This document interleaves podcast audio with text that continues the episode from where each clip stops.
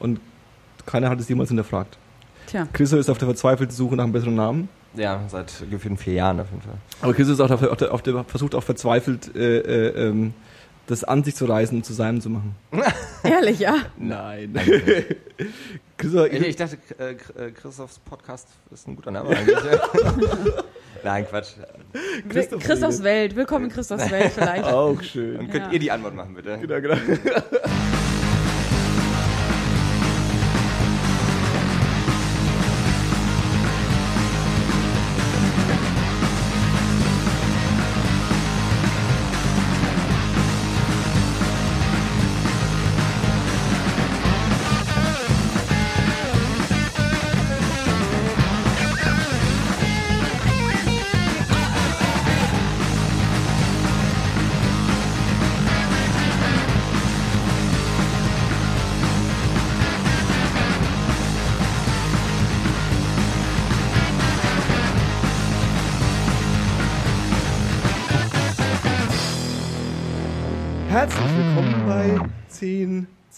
2, 4. Ich bin Johannes, heute mit Chriso Hey, hey, na? und um Gottes Willen schon wieder ein Gast. Hallo Sarah. Oh Gott, hallo. hallo Johannes, hallo Chris. Schön bei euch zu sein. Ja, wir freuen uns auch, dass du hier bist. Du bist gerade in so eine Phase bei uns reingefallen von lauter Episoden, die ständig Gäste haben. Also wir haben jetzt le- letzte vier Folgen, letzten drei Folgen, Mhm. Immer vier, ja. einen Gast gehabt. Aber so Expertengäste, oder? Sie haben es behauptet, dass sie Expertengäste sind. Ob Das, das dann muss der Zuhörer waren, entscheiden, weiß ich nicht, äh, weiß ich. Also wir hatten äh, einen Biologen am Start, wir hatten jetzt einen Autoren, wir hatten einen Theologen, wobei das ist schon ein bisschen länger her. Hm. Wir hatten auch einfach nur jemanden, der mal dabei sein wollte. Mhm. Mhm. Und du bist ja auch nur einfach dabei, weil du mal dabei sein wolltest, oder? Ja, richtig. Ich bin so, ich bin so äh, interessierter Laie, würde ich sagen. Interessierter Laie. An was interessiert? An dies und das, Leben. aber natürlich vor allem auch an unserem heutigen Thema. Ah, was ist denn das Thema? Wenn ihr nichts dagegen habt, würde ich vorschlagen, lasst uns doch mal über Tourismus sprechen. Wow. Okay, Wirklich alles klar, sie eine, hat schon eine, eine ne? glanzvolle Überleitung, Johannes. Sie hat es voll ja. übernommen schon. Ja, sehr gut. Ist Sehr gut, sehr gut. Ich hatte auch schon mir eine andere Anmoderation für den Fall, dass ihr mich hättet anmoderieren lassen, hätte ich mir die Anmoderation gelebt. Herzlich willkommen äh, bei unserem Lieblingspodcast 1024 an diesem wahnsinnig heißen Tag, wo die meisten wahrscheinlich am Badesee sitzen und die Füße kühlen oder zu Hause in Mhm. ihrer, in ihrer Dachgeschosswohnung zerfließen. Ähm, worüber besser sprechen als über das, was uns im Sommer alle beschäftigt, Reisen und damit eben auch Tourismus. Definitiv. Wobei ich ja, ohne jetzt schon wieder das Thema abzuwürgen, ja, ich habe ja so das, ähm, dass ich im Sommer nicht aus Berlin weg will eigentlich. Oh Gott. Also im Sommer will ich eigentlich Berlin haben und dann im Rest des Jahres will ich, will ich weg. Ist es bei euch nicht Mhm. so? Ihr wollt immer weg, ne? Äh, ja, erstmal das. Also es ist natürlich, ähm, weiß nicht, Berlin im Winter kann man natürlich relativ schnell vergessen. Es ist sehr grau, sehr trist und fucking kalt. Ja. Ähm, dementsprechend ist es natürlich die Zeit, die sich ein bisschen besser anbietet. Aber wie du es schon richtig erkannt hast, glaube ich, sind wir, wollen wir einfach raus. So. Also bei mir ist es ja ehrlich gesagt so, ich träume mich im Winter, träume ich mich auch immer gerne an irgendwelche Mhm. Strände, äh, exotisch oder zumindest so in Südeuropa und denke dann immer, ach, man muss es eigentlich mal schlauer planen, man muss wirklich den Winter zum Reisen nutzen, ne? wenn es in Berlin zugegebenermaßen recht unerträglich ist und freue mich dann immer auf den Berliner Sommer, aber wenn er dann da ist, dann merke ich, Okay, die Rockerbande kommt jetzt gerade. Hells Angels, Hells Angels in 1024. Auf jeden Fall. Ähm, nee, dann merke ich halt immer, dass so Sommer in der Stadt einfach, sobald es so über die 30 Grad Marke geht, einfach wirklich so unerträglich ist Mhm. und man ja auch nur so semi-gute Ausfluchtmöglichkeiten, Mhm. sprich Seen hat. Und deswegen ist mein äh, zweites erklärtes Ziel, jedes Mal oder jedes Jahr im Frühjahr loszubrechen mit einer Brandenburg-Karte Ah. und dann wirklich auf die Suche nach diesen ganzen vielen kleinen Seen rund um Berlin zu gehen, zu denen ich mir dann immer in die Karte so kleine Notizen kritzel, wie Anfahrt von dort, Eiscafé dort. Ach, geil. Und, äh, ja, aber habe ich dieses Jahr natürlich auch wieder nicht geschafft. Okay, okay. Und wa- was sind so die geheimen Spots äh, äh, um Berlin herum? Ja, naja. Das weiß die ja keiner. ganzen Seen, das weiß keiner. Stimmt, es gibt super viel, äh, super viel im Osten. Also ich komme ja ursprünglich aus dem Osten. Das Mhm. sind so Städte wie Lebus Le und äh, Selo und da bin ich schon mit meinem Latein am Ende. Und da sollte man mal hinfahren, oder? Nicht unbedingt in die ganzen Dörfer oder kleinen Städte, aber die ähm, äh, Seen, die sich da befinden, sind halt echt ganz cool. So, das Problem ist halt, du brauchst ein Auto aus, aus Berlin. Ne? Beziehungsweise um aus Berlin rauszukommen, weil da reicht dann die S-Bahn meistens nicht mehr. Oder halt ein Fahrrad ohne Zuganbindung. Ne? Aber, die aber dieses 30 Grad Berlin, das, da, da sprechen wir ja von irgendwie zwei Wochen im Jahr oder so, oder? Dauert es länger? Ja, also früher, früher, da war ja alles besser und so, Mhm. aber noch zu Schulzeiten erinnere ich mich daran, dass wir immer, ähm, so zumindest gefühlt in meiner Erinnerung, sechs Wochen lang wirklich jeden Tag ins Freibad in Berlin gegangen sind. Ach krass. Ja. Aber das war weil, weil das Sommerferien waren. Das waren die Sommerferien, aber da war es dur- durchgängig heiß. Heiß genug für Freibad und das will schon was heißen. Mhm. Ich hatte übrigens eben noch eine Idee für eine Überleitung. Okay, schieß los. Und zwar wollte ich von geheimen Orten, Ja. wollte ich sagen, das ist natürlich ja auch so ein Trend. Geheime Orte und ob man über sie spricht und wie man über sie spricht, ist natürlich auch, äh, ja, so, so gerade so das Tourismusthema oder so die Neuentwicklung des Mhm. Tourismus, dass die Leute ja heute, wenn sie in eine Stadt reisen oder ähm, wohin auch immer, dass sie nicht mehr an diese Hotspots möchten, die in jedem Reiseführer abgedruckt sind und die man, ähm, wenn man die Stadt googelt, sofort irgendwie auf Google äh, Images Seite 1 sieht, sondern ähm, man möchte ja so ein bisschen die authentische, Authentizität ne, das authentische Erlebnis Fall. haben, die Geheimtipps und je mehr Geheimtipps natürlich kommuniziert werden, Da, wo die ähm, Locals sind und so. Desto weniger Ganz geheim genau. werden sie ja auch. Ne? Sehr richtig. Das Problem. Ich finde das so ein bisschen, eine, ich finde das ein bisschen eine Illusion. Also ich habe das irgendwie auch schon ein paar Mal so gespürt, dass ich irgendwie, äh, weil ich ganz gern mal Städtereisen mache, ähm, irgendwie so, so man genau dieser Illusion irgendwie äh, äh, zum Opfer fällt, dass man sagt, ja, und ich gehe aber, ich gehe dann dahin, wo es super cool ist. Aber wenn man da irgendwie zwei, drei Tage ist oder vier Tage ist, dann ist das eigentlich nicht schaffbar. Und die Frage ist, was ist genau, was ist eigentlich so der, der, der, der, der Anspruch an sich selbst? Und will man irgendwie coole Sachen sehen? Oder will man irgendwie irgendwo sein und so tun, als würde man da wohnen? Und das funktioniert ja eh nicht so wirklich. Also es ist eher, also ich weiß nicht, ich habe dann eher immer so das Gefühl, das ist enttäuschend. Ja, also sagen wir so, gerade in Berlin gibt es ja auch sehr viele Leute, die eben genau das wollen. Ne? Also teilweise einfach auch hier wohnen. Ne? Das ist also das gut. Phänomen des so, äh, sogenannten Posttourismus, dass die Leute dann, ähm, was weiß ich mal, für einen Monat herkommen und dann feststellen, die Stadt ist ganz geil und dann bleiben sie einfach ein Jahr. Äh, und agieren halt eben nicht mehr so touristisch, sondern gehen auch da einkaufen, wo die Locals, also wir, quasi wir als Berliner einkaufen gehen, waschen ihre Wäsche im selben Waschsalon und ähm, gehen in dieselben Bars quasi. Genau, Ähm, Waschsalon ist so fast so, so, so, ein, ne, so ein typischer Tipp, so hab mal ein authentisches Erlebnis Mhm. und mach mal was, was du wirklich, wo du Berliner siehst oder äh, in welcher Stadt auch immer, ne, wo du halt irgendwie nicht dieses aufgesetzte, ähm, extra für die Touristen äh, geschaffene ähm, Erlebnis hast, sondern irgendwas, was du halt, so was so eigentlich so was total banales, alltägliches ist, aber was äh, ja in diesem ganzen Posttourismus, Authentizitätswunsch, Tourismus-Ding viel, viel irgendwie so, ja, viel so mehr nach vorne gekommen ist oder viel Es stärker kommt, halt, nachgefragt wird. es kommt halt auch immer darauf an, wo man hingeht und wo man das haben will. Ne? Also wenn ich jetzt sage, ich gehe jetzt nach Stockholm oder nach London, dann ist die ist es wahrscheinlich eher denkbar, dass ich mich dort tatsächlich irgendwie unter Locals mischen kann und irgendwas Authentisches erleben könnte. Ja? Wenn ich aber jetzt nach Istanbul gehe oder nach Marokko oder nach Hongkong, bist du halt einfach Tourist und du wirst das nie los, schon allein durchs Äußere. Also das, weißt du, was ich meine? Du wirst, du Hm. wirst, du wirst ja. immer irgendwie der Beobachter sein und du kannst vielleicht durch Zufall voll das geile kleine Café sehen, wo nur Locals da sind, aber du wirst dort trotzdem immer der Tourist sein, der dann zusitzt und Ja. dort sitzt und Ja. sich anschaut. Also du bist halt nie wirklich Teil der ganzen Kultur, das stimmt Nee, schon. Ne? nee, nee. Also das ist auch so eine Sache, die ich damals ähm, so in Laos viel gesehen hatte, wo ich mit vielen Experts zu tun hatte. Und letzten Endes sammeln sich die Experts halt auch in ihrer kleinen Enklave letzten Endes ne? und leben in einer Art Parallelgesellschaft nebenher.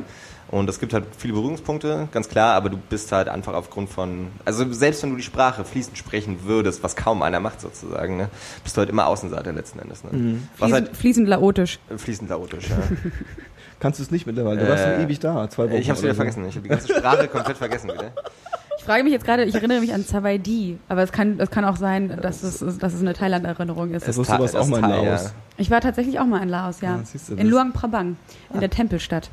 Das war, glaube ich, eines unserer ersten großen Teamsendungen. Kann ich ja auch, Ja. ja. man muss ja auch immer so ein bisschen zurückreferenzieren für die neuen Hörer, damit die auch wissen, was wir früher gemacht haben und so. und da haben wir, glaube ich, haben drei Folgen zu Südostasien aufgenommen. Ja. Eine Folge äh, bevor Chriso in Südostasien war, eine Folge nachdem Chriso in Südostasien war, hat er angegeben, wo er überall war und so. Ganz krass. Und dann nochmal so Du eine. verheizt mich heute ganz schön hier. Ach komm. Und dann nochmal so eine, so eine, so eine Super-Experten äh, äh, ähm, mit drei Leuten. Ich habe nicht nur die drei Leute, die in Laos waren und haben nur darüber geredet und haben sich irgendwie ihre Insider-Witze zugeschoben. Ich glaube, das, die dritte Das war Folge, wahrscheinlich wahnsinnig spannend für alle Zuhörer, die noch nicht da gewesen sind. für die, die noch nicht da gewesen sind. Für die, die da gewesen waren, die fanden es wahrscheinlich groß, großartig. Ja, wir haben uns da so ein bisschen als Alternative vielleicht zum Lonely Planet gesehen auch. Ne? Ah, Weil tatsächlich, weil tatsächlich gab es da sehr viele Insider-Tipps, wenn ich mich richtig erinnere. Also Sachen, die wir auch irgendwie selber so erlebt haben und die halt nirgendwo drin standen. Ne? Weiß ich jetzt natürlich nicht welche, gerade, weil ein bisschen zu lange her. Was ja wieder zu dem Punkt kommt, zu dem authentischen äh, äh, Erlebnis. Das kannst du ja nicht über den Lonely Planet äh, äh, ähm, bekommen. Da musst du dir wahrscheinlich jemanden suchen, der da irgendwie wohnt oder lange da war und dir quasi und auch noch weiß, auf was du stehst und dir das erklärt. Hm. Ich muss ganz ehrlich sagen, ich finde halt so, ähm, gerade jetzt auch so ein bisschen in Vorbereitung irgendwie für die nächste Reise und auch allgemein so jobtechnisch, äh, ich habe ja immer so ein bisschen eine distanzierte Meinung zu so Blogs letzten Endes, ne? Gerade irgendwie, wenn es um die, äh, um, ja, um quasi den Konflikt zwischen Blogs und quote-unquote richtigem Journalismus geht. Aber tatsächlich sind halt, Wow! Du willst den Shitstorm haben, diese Folge, ne? also das ist so, äh, Blogs und richtigen Journalismus. ja, also ich meine, Twitter halt, unter dem Hashtag, äh, unter dem Hashtag Chris explodiert gerade. Geht richtig ab. Ja. Ich meine, das sind ja letzten Endes äh, gibt es natürlich Übergänge auch, ne? Ohne Ja, ja, ja, ja. Aber um äh, auf den eigentlichen Punkt zurückzukommen, finde ich tatsächlich auch viele Reiseblogs gerade deswegen einfach die bessere Alternative zu quasi qualitativ, also auch wieder quote-to-quote, Ja. qualitativ hochwertigen Reisejournalismus, ne, weil da wirklich viele, viele Geheimtipps dabei sind, Absolut. wo im besten Fall noch nie jemand von gehört hat. Naja, und ich glaube sowieso, was ja jetzt, um nicht auf das Thema komplett zu wechseln, aber diese ganzen Blogs funktionieren ja deswegen, weil du das Gefühl hast, das ist halt irgendwie wie ein Freund, äh, ne? also der dir irgendwie einfach eine, ja, eine, eine, seine subjektive ähm, Meinung kundtut, ohne, irgendwelche, ohne irgendwelchen Interessen und im Zweifelsfall, weil es ein Freund ist oder jemand, der dir als Blogger, weil du schon viel, viel Einschätzung, viel Geschmack von ihm gesehen hast, der dir irgendwie nahe ist, den du also so nachvollziehen kannst. Und wenn jemand dem schon das Restaurant, was auch zufällig dein Lieblingsrestaurant äh, gefallen hat, ne, und der dir dann empfiehlt, hey, wenn du in Südostasien bist, dann geh doch mal lieber dahin und spar dir Exakt. vielleicht das, Ja. dann ist es irgendwie so ein, ich glaube auch tatsächlich, dass daher so die besseren, ja, vielleicht die, die, die Tipps einfach kommen kann, die du, äh, kommen können, die du besser verwerten kannst, Mhm. Weil das besser einschätzbar ist. Ja. Also ich habe zum Beispiel, als wir in Thailand waren, also Vietnam, Laos, Thailand, sind wir ähm, nach Chiang Mai gefahren und da stand in unserem Reiseführer drin, Chiang Mai ist die Rose des Nordens. Mhm. Und es hörte sich irgendwie alles ganz romantisch verklärt an und dann kamen wir nach unser, nach Laos, was in meinem Empfinden sehr, sehr schön wirklich war, kamen wir in Chiang Mai an und mein erster Eindruck war äh, Sextourismus, soweit das Auge reicht. Und ich konnte mir das überhaupt nicht erklären, warum in diesem Reiseführer das drin stand, aber das ist natürlich auch was, das irgendwie auch fast diese Reiseführer, diese gedruckten, ja auch irgendwie so gar nicht mehr so richtig zeitgemäß heute sind, weil sich die Dinge so schnell verändern und vielleicht, weiß nicht, ob man gerade sagen kann, gerade in Asien, aber das ist uns eben auch in Vietnam passiert, dass wir ganz oft äh, Sachen angesteuert haben, die einfach nicht mehr existiert haben, die gab es halt nicht mehr. Mhm. Habt ihr, ich weiß nicht, ich war jetzt, ich bin ja so ein Tourismusanfänger. Ne? Ich fahre ja nicht weg. Ne? Ich bleibe ja immer zu Hause. Und jetzt. Äh, Aber weil du es auch so schön hast, das kann ja niemand sehen, aber es ist wahnsinnig schön. Echt? Voll gut, voll, nett von dir.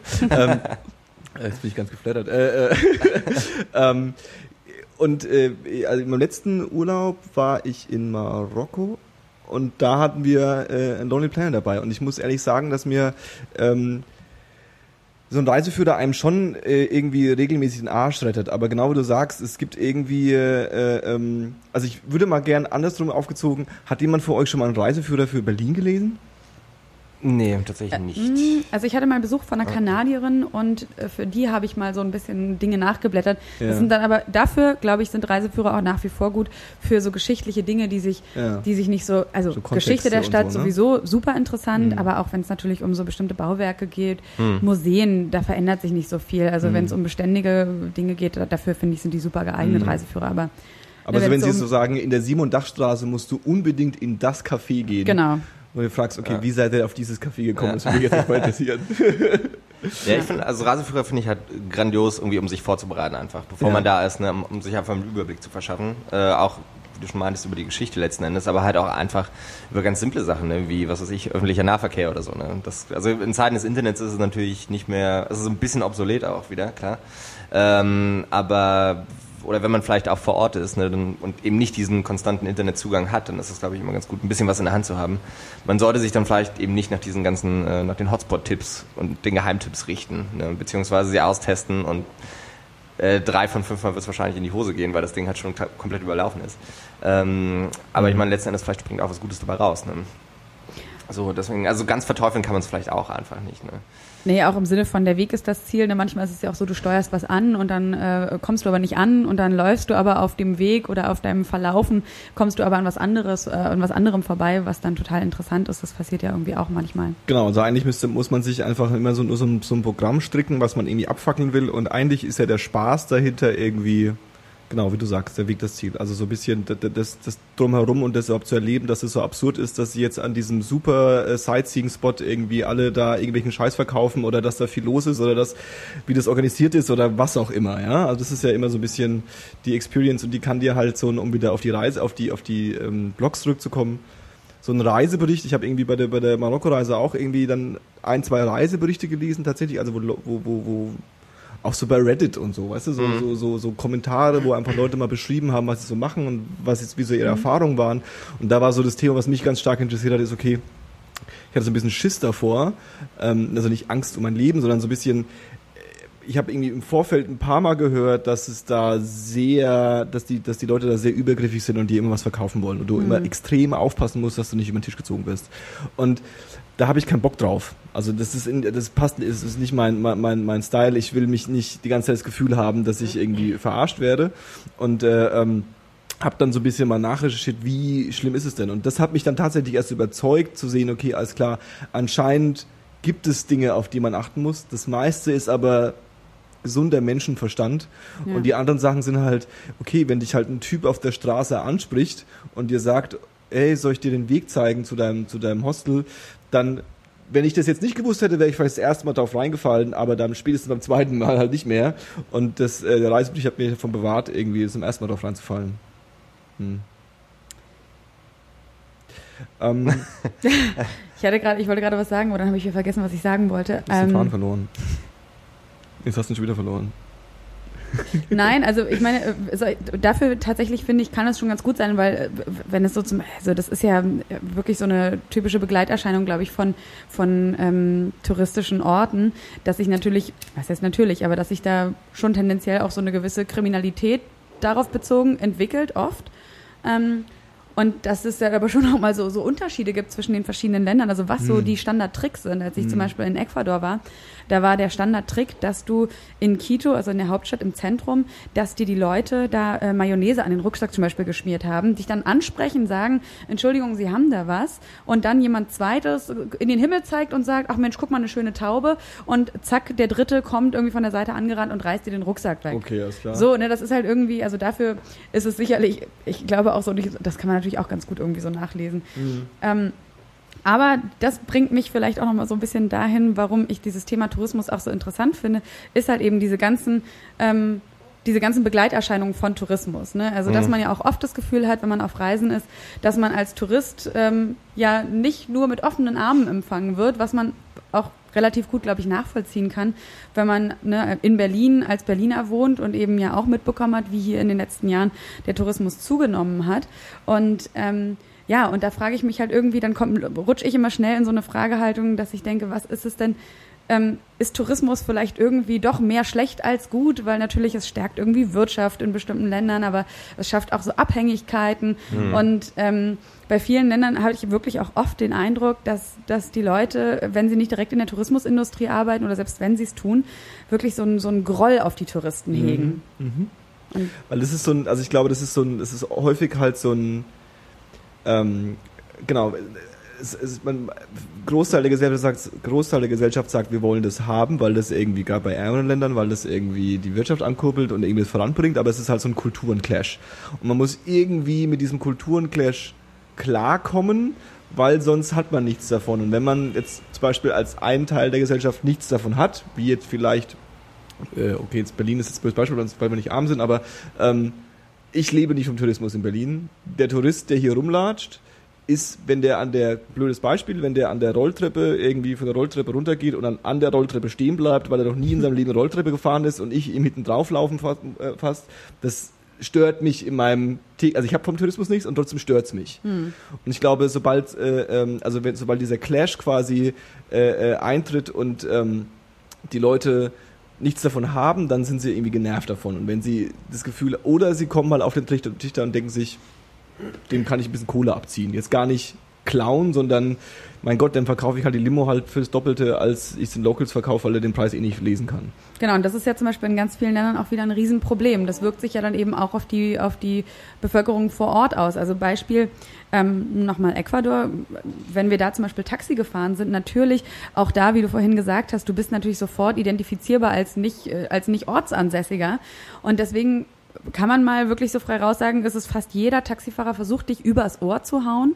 Ähm, und wenn du das mitmachst, dann verdirbst du, das ist ja irgendwie einfach ein bisschen so, die Preise natürlich auch für die lokale Bevölkerung, die von den Taxifahrern dann wesentlich weniger gerne irgendwie befördert wird. Ne? Mhm. Natürlich schielen dann die Taxifahrer auf die reichen Touristen und ähm, ja, und das ist dann irgendwie, das sind, also ich habe gemerkt, dass das so Probleme sind, ähm, die mir das Reisen irgendwie, das, das ist so ein bitterer Beigeschmack. Und dann mhm. ne, gibt es ja auch Initiativen, die sagen, ach, man sollte eigentlich gar nicht ähm, in Länder fahren, die wirtschaftlich gesehen, von der Wirtschaftskraft her oder vom Bruttoinlandsprodukt gesehen oder wie, ne, auf was auch immer basierend, ähm, wenn der Unterschied zu groß ist zwischen dem, der reist und dem Land, in das er reist, dann sollte man sich das eigentlich sparen. Mhm. Das ist jetzt eine sehr relativ ne, harsche These. Mhm. Ähm, oder eine starke Meinung, aber so ein bisschen kann ich das nachvollziehen. Hm.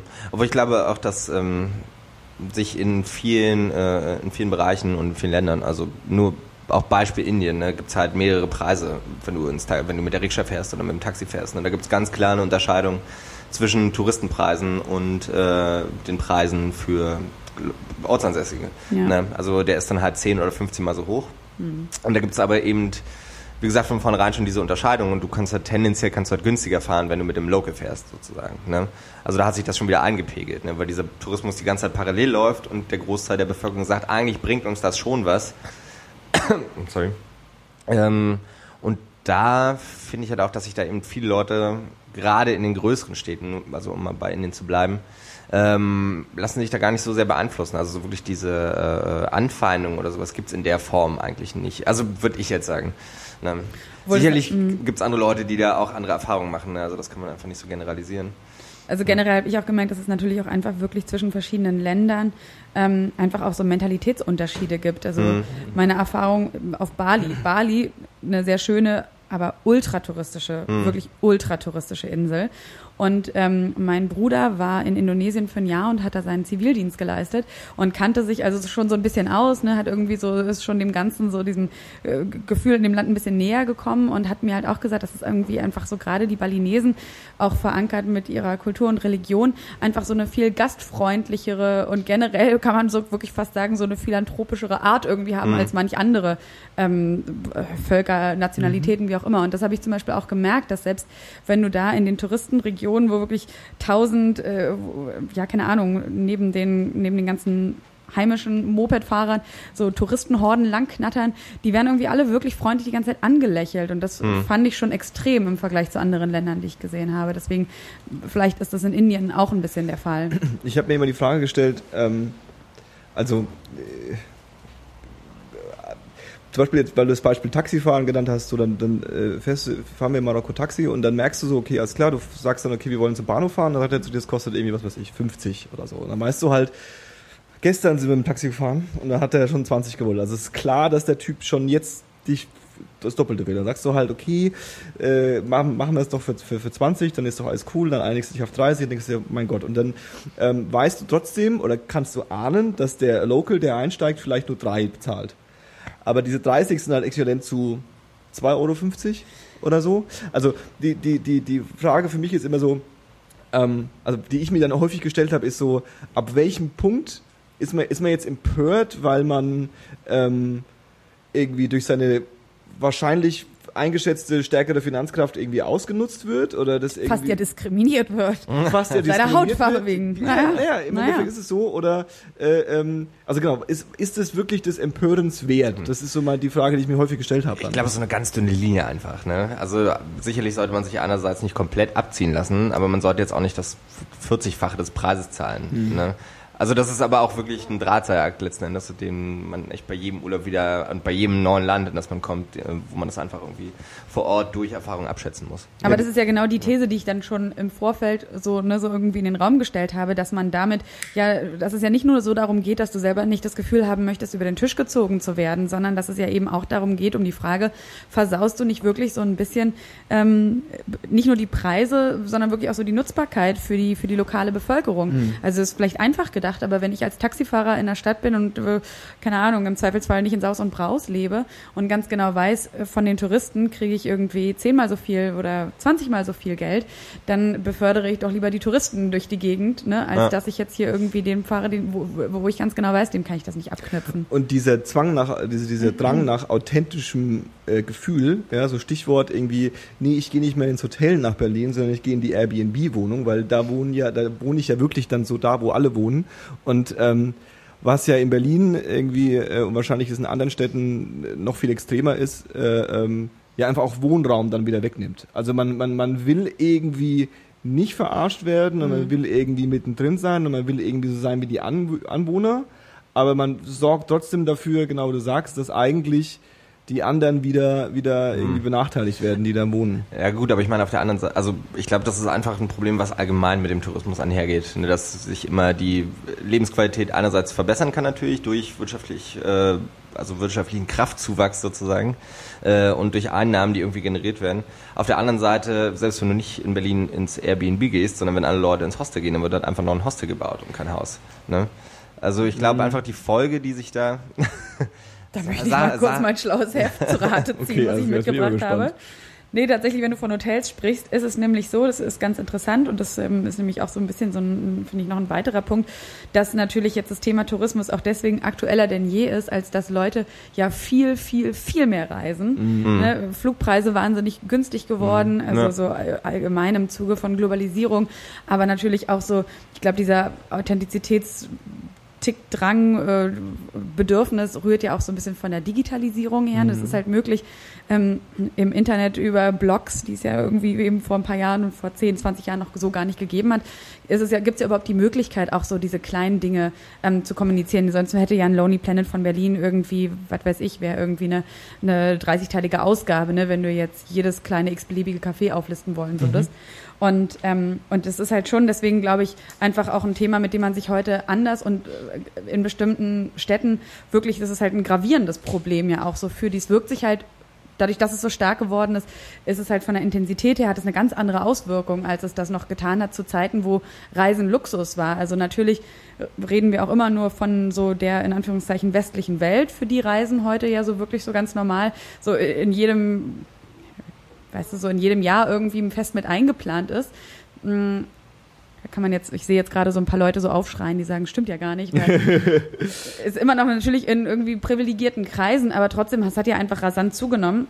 Und wenn man das jetzt für Berlin sieht, da habe ich mal, gibt's hier in diesem Heft, was äh, rausgegeben wurde von Lokal Leben, Netzwerk für Standortlösung. Ähm, vom ja. Kollegen Nils Grube. Ja, ganz genau. Ja. Den kennst du auch. Ja, das, das Buch habe ich auch zu Hause. Siehst du?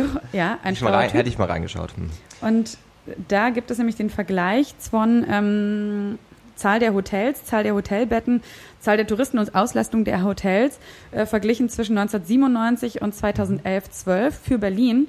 Und wenn ihr das jetzt sehen könntet, dann würde man schon auf den ersten Blick sehen, es ist irgendwie explodiert.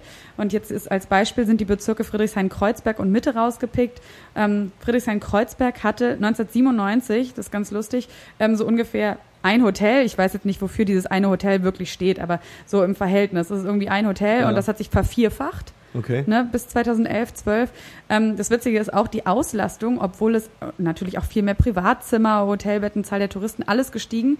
Die Auslastung ist auch gestiegen. Ja. Und ähm, ja, und deswegen glaube ich, diese ganzen ähm, diese ganzen Organisationen, die sich jetzt auch mit Tourismus und den Auswirkungen davon auseinandersetzen, die sind ja auch deswegen in den letzten Jahren, glaube ich, in der Zahl auch erst entstanden. Hm weil es eben plötzlich. Was, was, ja. was sind denn die, die, die Eigenschaften oder die Konzepte von, von, von nachhaltigem Tourismus oder, oder irgendwie, wie nennt man das denn? Nicht disruptiven Tourismus? Nein, nachhaltiger Tourismus Sozial ist schon verträglich, das, Sozial verträglich. Genau. Was sind denn da so, so, so, so Konzepte? Also, weil also ökologisch nicht belastend auf jeden Fall. Okay, das heißt das Bio-Hotel. Oder was ist es dann? Ja, gar nicht nur so auf dieser Umweltschiene, sondern also ich, so wie ich das verstehe, ist es vor allem geht es um so eine soziale Verträglichkeit. Ja. Das bedeutet also, dass äh, ja natürlich, dass zum Beispiel nicht große Firmen irgendwann in der kleinen süßen Kreuzberger Nebenstraße die Oberhand gewinnen und da irgendwie neben dem Rewe noch ein H&M und ein Zara äh, irgendwann entsteht, sondern dass es halt irgendwie so die Local Businesses äh, ne, irgendwie noch vor Ort gibt, dass es den kleinen Gemüsemarkt noch gibt und dass natürlich auch nicht ähm, Wohnraum komplett von Gewerbe verdrängt wird. Hm. Aber das ist ja auch so ein bisschen die Frage, dass äh, natürlich ein Bereich, der kann immer nur zum gewissen Punkt auch von der Politik limitiert werden. Ne? Ähm, um mal dieses Beispiel äh, auch vom, äh, wie gesagt, Stadtplaner Nils Grube, den wir kurz angesprochen ha- hatten gerade, mit dem habe ich ja auch ähm, vor kurzem gedreht und ähm, ihm geht's halt in diesem Projekt, äh, wie heißt das, Stadt, Stadtleben, Stadt, äh, Loka- Lokalleben. Lokalleben, ja, beziehungsweise- genau. Ja. Ähm, ihm geht's ja darum, Fair Kiez, glaube ich, gehört da auch noch dazu. ja, genau. Also diese Pantomim-Geschichte quasi. Ähm, also für die, die es nicht wissen, es gibt halt in, in der Simon-Dach-Straße ähm, quasi Straßenkünstler und die arbeiten zusammen mit dem Bezirk und eben auch mit diesem Stadtplanungsprojekt. Und die laufen dann eben durch diesen sehr touristifizierten äh, Simon-Dach-Kiez äh, als Pantomim verkleidet und versuchen den Leuten halt so, so auf sehr sanfte Art und Weise irgendwie, äh, also mit Gestiken und Mimiken, ähm, ja, beizubringen, dass sie doch, wenn möglich, leise sein sollen, weil da eben noch Leute wohnen. Ja, oder sich Ja. irgendwie, irgendwie, genau, sich irgendwie ordentlich verhalten und nicht Genau, irgendwie genau. alles, was sie an äh, äh, ähm, Anstand haben, irgendwie an der Warschauer Brücke ablassen und dann Genau. einfach Ja, was marodierend durch, durch, durch Ja, was wahrscheinlich immer noch so sein wird. Ne? Also ich Definitiv. glaube, der äh, Einfluss davon ist, naja, also es ist Ja, cool, dass man das fragt gibt, sich ne? so ein bisschen, ne, so was soll das Ja. Mhm. bringen, dass da jetzt irgendwie so zwei lustige Pantomimen mit weißen Gesichtern rumlaufen und Ja. irgendwie sagen und den alkoholisierten Leuten sagen äh, durch die Blume, ihr müsst ein bisschen leise sein. Mhm. Ja. Aber auf der anderen Seite, was ja glaube ich das Problem ist, ist, dass man halt ähm, politisch relativ ähm, dass einem relativ stark so die Hände gebunden sind. Mhm, also es gibt natürlich die Möglichkeit in Gebieten, die hauptsächlich Wohngebiete sind, ne, da kann man irgendwie stärker natürlich irgendwie verbieten, dass sie, da, da kann man dann so Schlüssel auch so anwenden oder so Limitierungen von wegen, es darf da sich nur so, dürfen nur so und so viel äh, Hotelbetten oder Hotelgäste Mhm. auf die Einwohner kommen. Ähm, wenn es aber Gewerbegebiete sind, ist das Ganze zum Beispiel schon schwieriger und dann Ja, kann man genau. halt irgendwie versuchen über Paragraphen ähm, also so ein bisschen so diese Neuansiedlung von Gewerbe zu limitieren, aber das ist tatsächlich einfach ja in so einem äh, in so einem System, in dem wir halt leben, irgendwie in der Marktwirtschaft ist es einfach nicht nicht einfach, da glaube ich so einzustreiten und was ich dann lustig finde. Ich war neulich auf einer Veranstaltung von Travel Massive. Das ist, wenn ich es jetzt nicht durcheinander bringe, initiiert von dem ähm, Studiengang Nachhaltiges Tourismusmanagement an der Fachhochschule Eberswalde. Und die haben eingeladen zu einer Gesprächsrunde, wo es eben auch um nachhaltiges, ja, nachhaltigen Tourismus ging. Und da war eine eingeladen, die betreibt oder hat ins Leben gerufen, so eine, so, so eine Stadtkarte, so eine, so eine Karte für Neukölln, heißt Neukölln Schatzkarte. Habt ihr davon schon mal gehört? Nö. Nee. Also es ist einfach wirklich nur so wie so eine Map, ausgedruckt, liegt in vielen Cafés in Neukölln aus oder ne, auch in irgendwelchen Läden, die daran teilnehmen und dann werden halt eben so kleine ähm, lokale Geschäfte vorgestellt. Also eben nicht der H&M, sondern irgendwie der kleine Bäcker, der noch selber äh, hinten in seinen Hinterräumen backt oder backt. Dann gibt's irgendwie die kleine Designerin, die Schmuck hier macht, den Secondhand-Laden, ne, so auf dem Niveau. Ja, verstehe. Und, ähm, und das Lust, Lustige in Anführungszeichen ist, dass sie natürlich auch nicht Berlinerin ist, sondern ich glaube, die ist irgendwie aus, kommt aus London. Ja. Und ähm, die hat eben erzählt, wie sie ja ein Interesse daran hat, dass sie eben diese ganzen Local Businesses bestehen bleiben, dass sie nicht verdrängt werden von großen Ketten und so weiter und so fort. Aber da ist natürlich, dann habe ich mich sofort gefragt, ähm, mit wer hat denn das Recht, an einem Punkt zu entscheiden, jetzt stopp, diesen Zustand wollen wir so Exakt. präservieren? Ist das das richtige Wort? Ja, wahrscheinlich. Wahrscheinlich. Ne? Also diesen Zustand Ja, ja, wollen wir klar. halten, weil Ja. der, der ist ja auch nicht immer da gewesen. Konservieren. Ne? Und konservieren, naja, oder konservieren, genau. Ja. Und das ist dann eben, das ist halt irgendwie auch so komplex. Wann, ja, wann macht man den Schnitt? Wann sagt man halt, Ja. stopp, so das ist der Zustand und der muss jetzt gewahrt werden, weil der ist jetzt wirklich zum Beispiel Berlin oder der ist, äh, der ist genau das, was Neukölln ausmacht. Allem, Ich glaube, das Problem ist auch so ein bisschen, dass gerade auch so eine Initiative, also allein die Tatsache, dass du halt Leute darauf hinweist, äh, dass sie da hingehen können, das zieht natürlich mehr Leute auch, ne? Äh, Und quasi mit mehr Leuten steigt auch die Kaufkraft von dem ganzen Kiez letzten Endes. Äh, Investor, Investoren sind immer nur, wenn dann mehr Leute kommen, dann können wir da auch mehr Sachen hinbauen. Also eigentlich befeuert das so ein bisschen auch den, also auch wenn natürlich der, der Grundgedanke, das zu konservieren, ja mal abgesehen von deinem Punkt sozusagen, äh, ja prinzipiell löblich ist, ne, äh, mhm. ist er natürlich auch so ein kleines Zahnrad in diesem großen äh, System der Gentrifizierung, auch von sämtlichen Stadtbereichen. Ne? Ich, ich, ähm, also grundsätzlich ist ja jetzt der Drang von äh, ähm, von Touristen. Es blitzt, es blitzt draußen. Ja, heute ist, halt Sturmwarnung hier übrigens, ne? Also nur, dass ihr Bescheid wisst, es kann sein, dass die Welt untergeht und wir hier bleiben müssen. Jetzt. Ja, können wir noch eine Stunde länger machen, wenn der ja, Stunde nicht easy, ne? perfekt. Aber du meinst hier die Holzlatten, die du dir hier so, so als kleinen Schutz, als kleines Dach gezimmert hast, die halten das schon aus, das Gewitter, ja, oder ja, eher nicht? Muss, muss funktionieren. okay. Muss einfach. Oh. Wow. Okay, alles klar. ähm, wir beeilen uns, sorry. ähm, ähm, was wollte ich jetzt sagen? Ah, genau. Ähm, der Fakt, dass ja viele Touristen nach Berlin kommen wollen, ist ja eine, ein Symptom von Berlin ist irgendwie cool. So.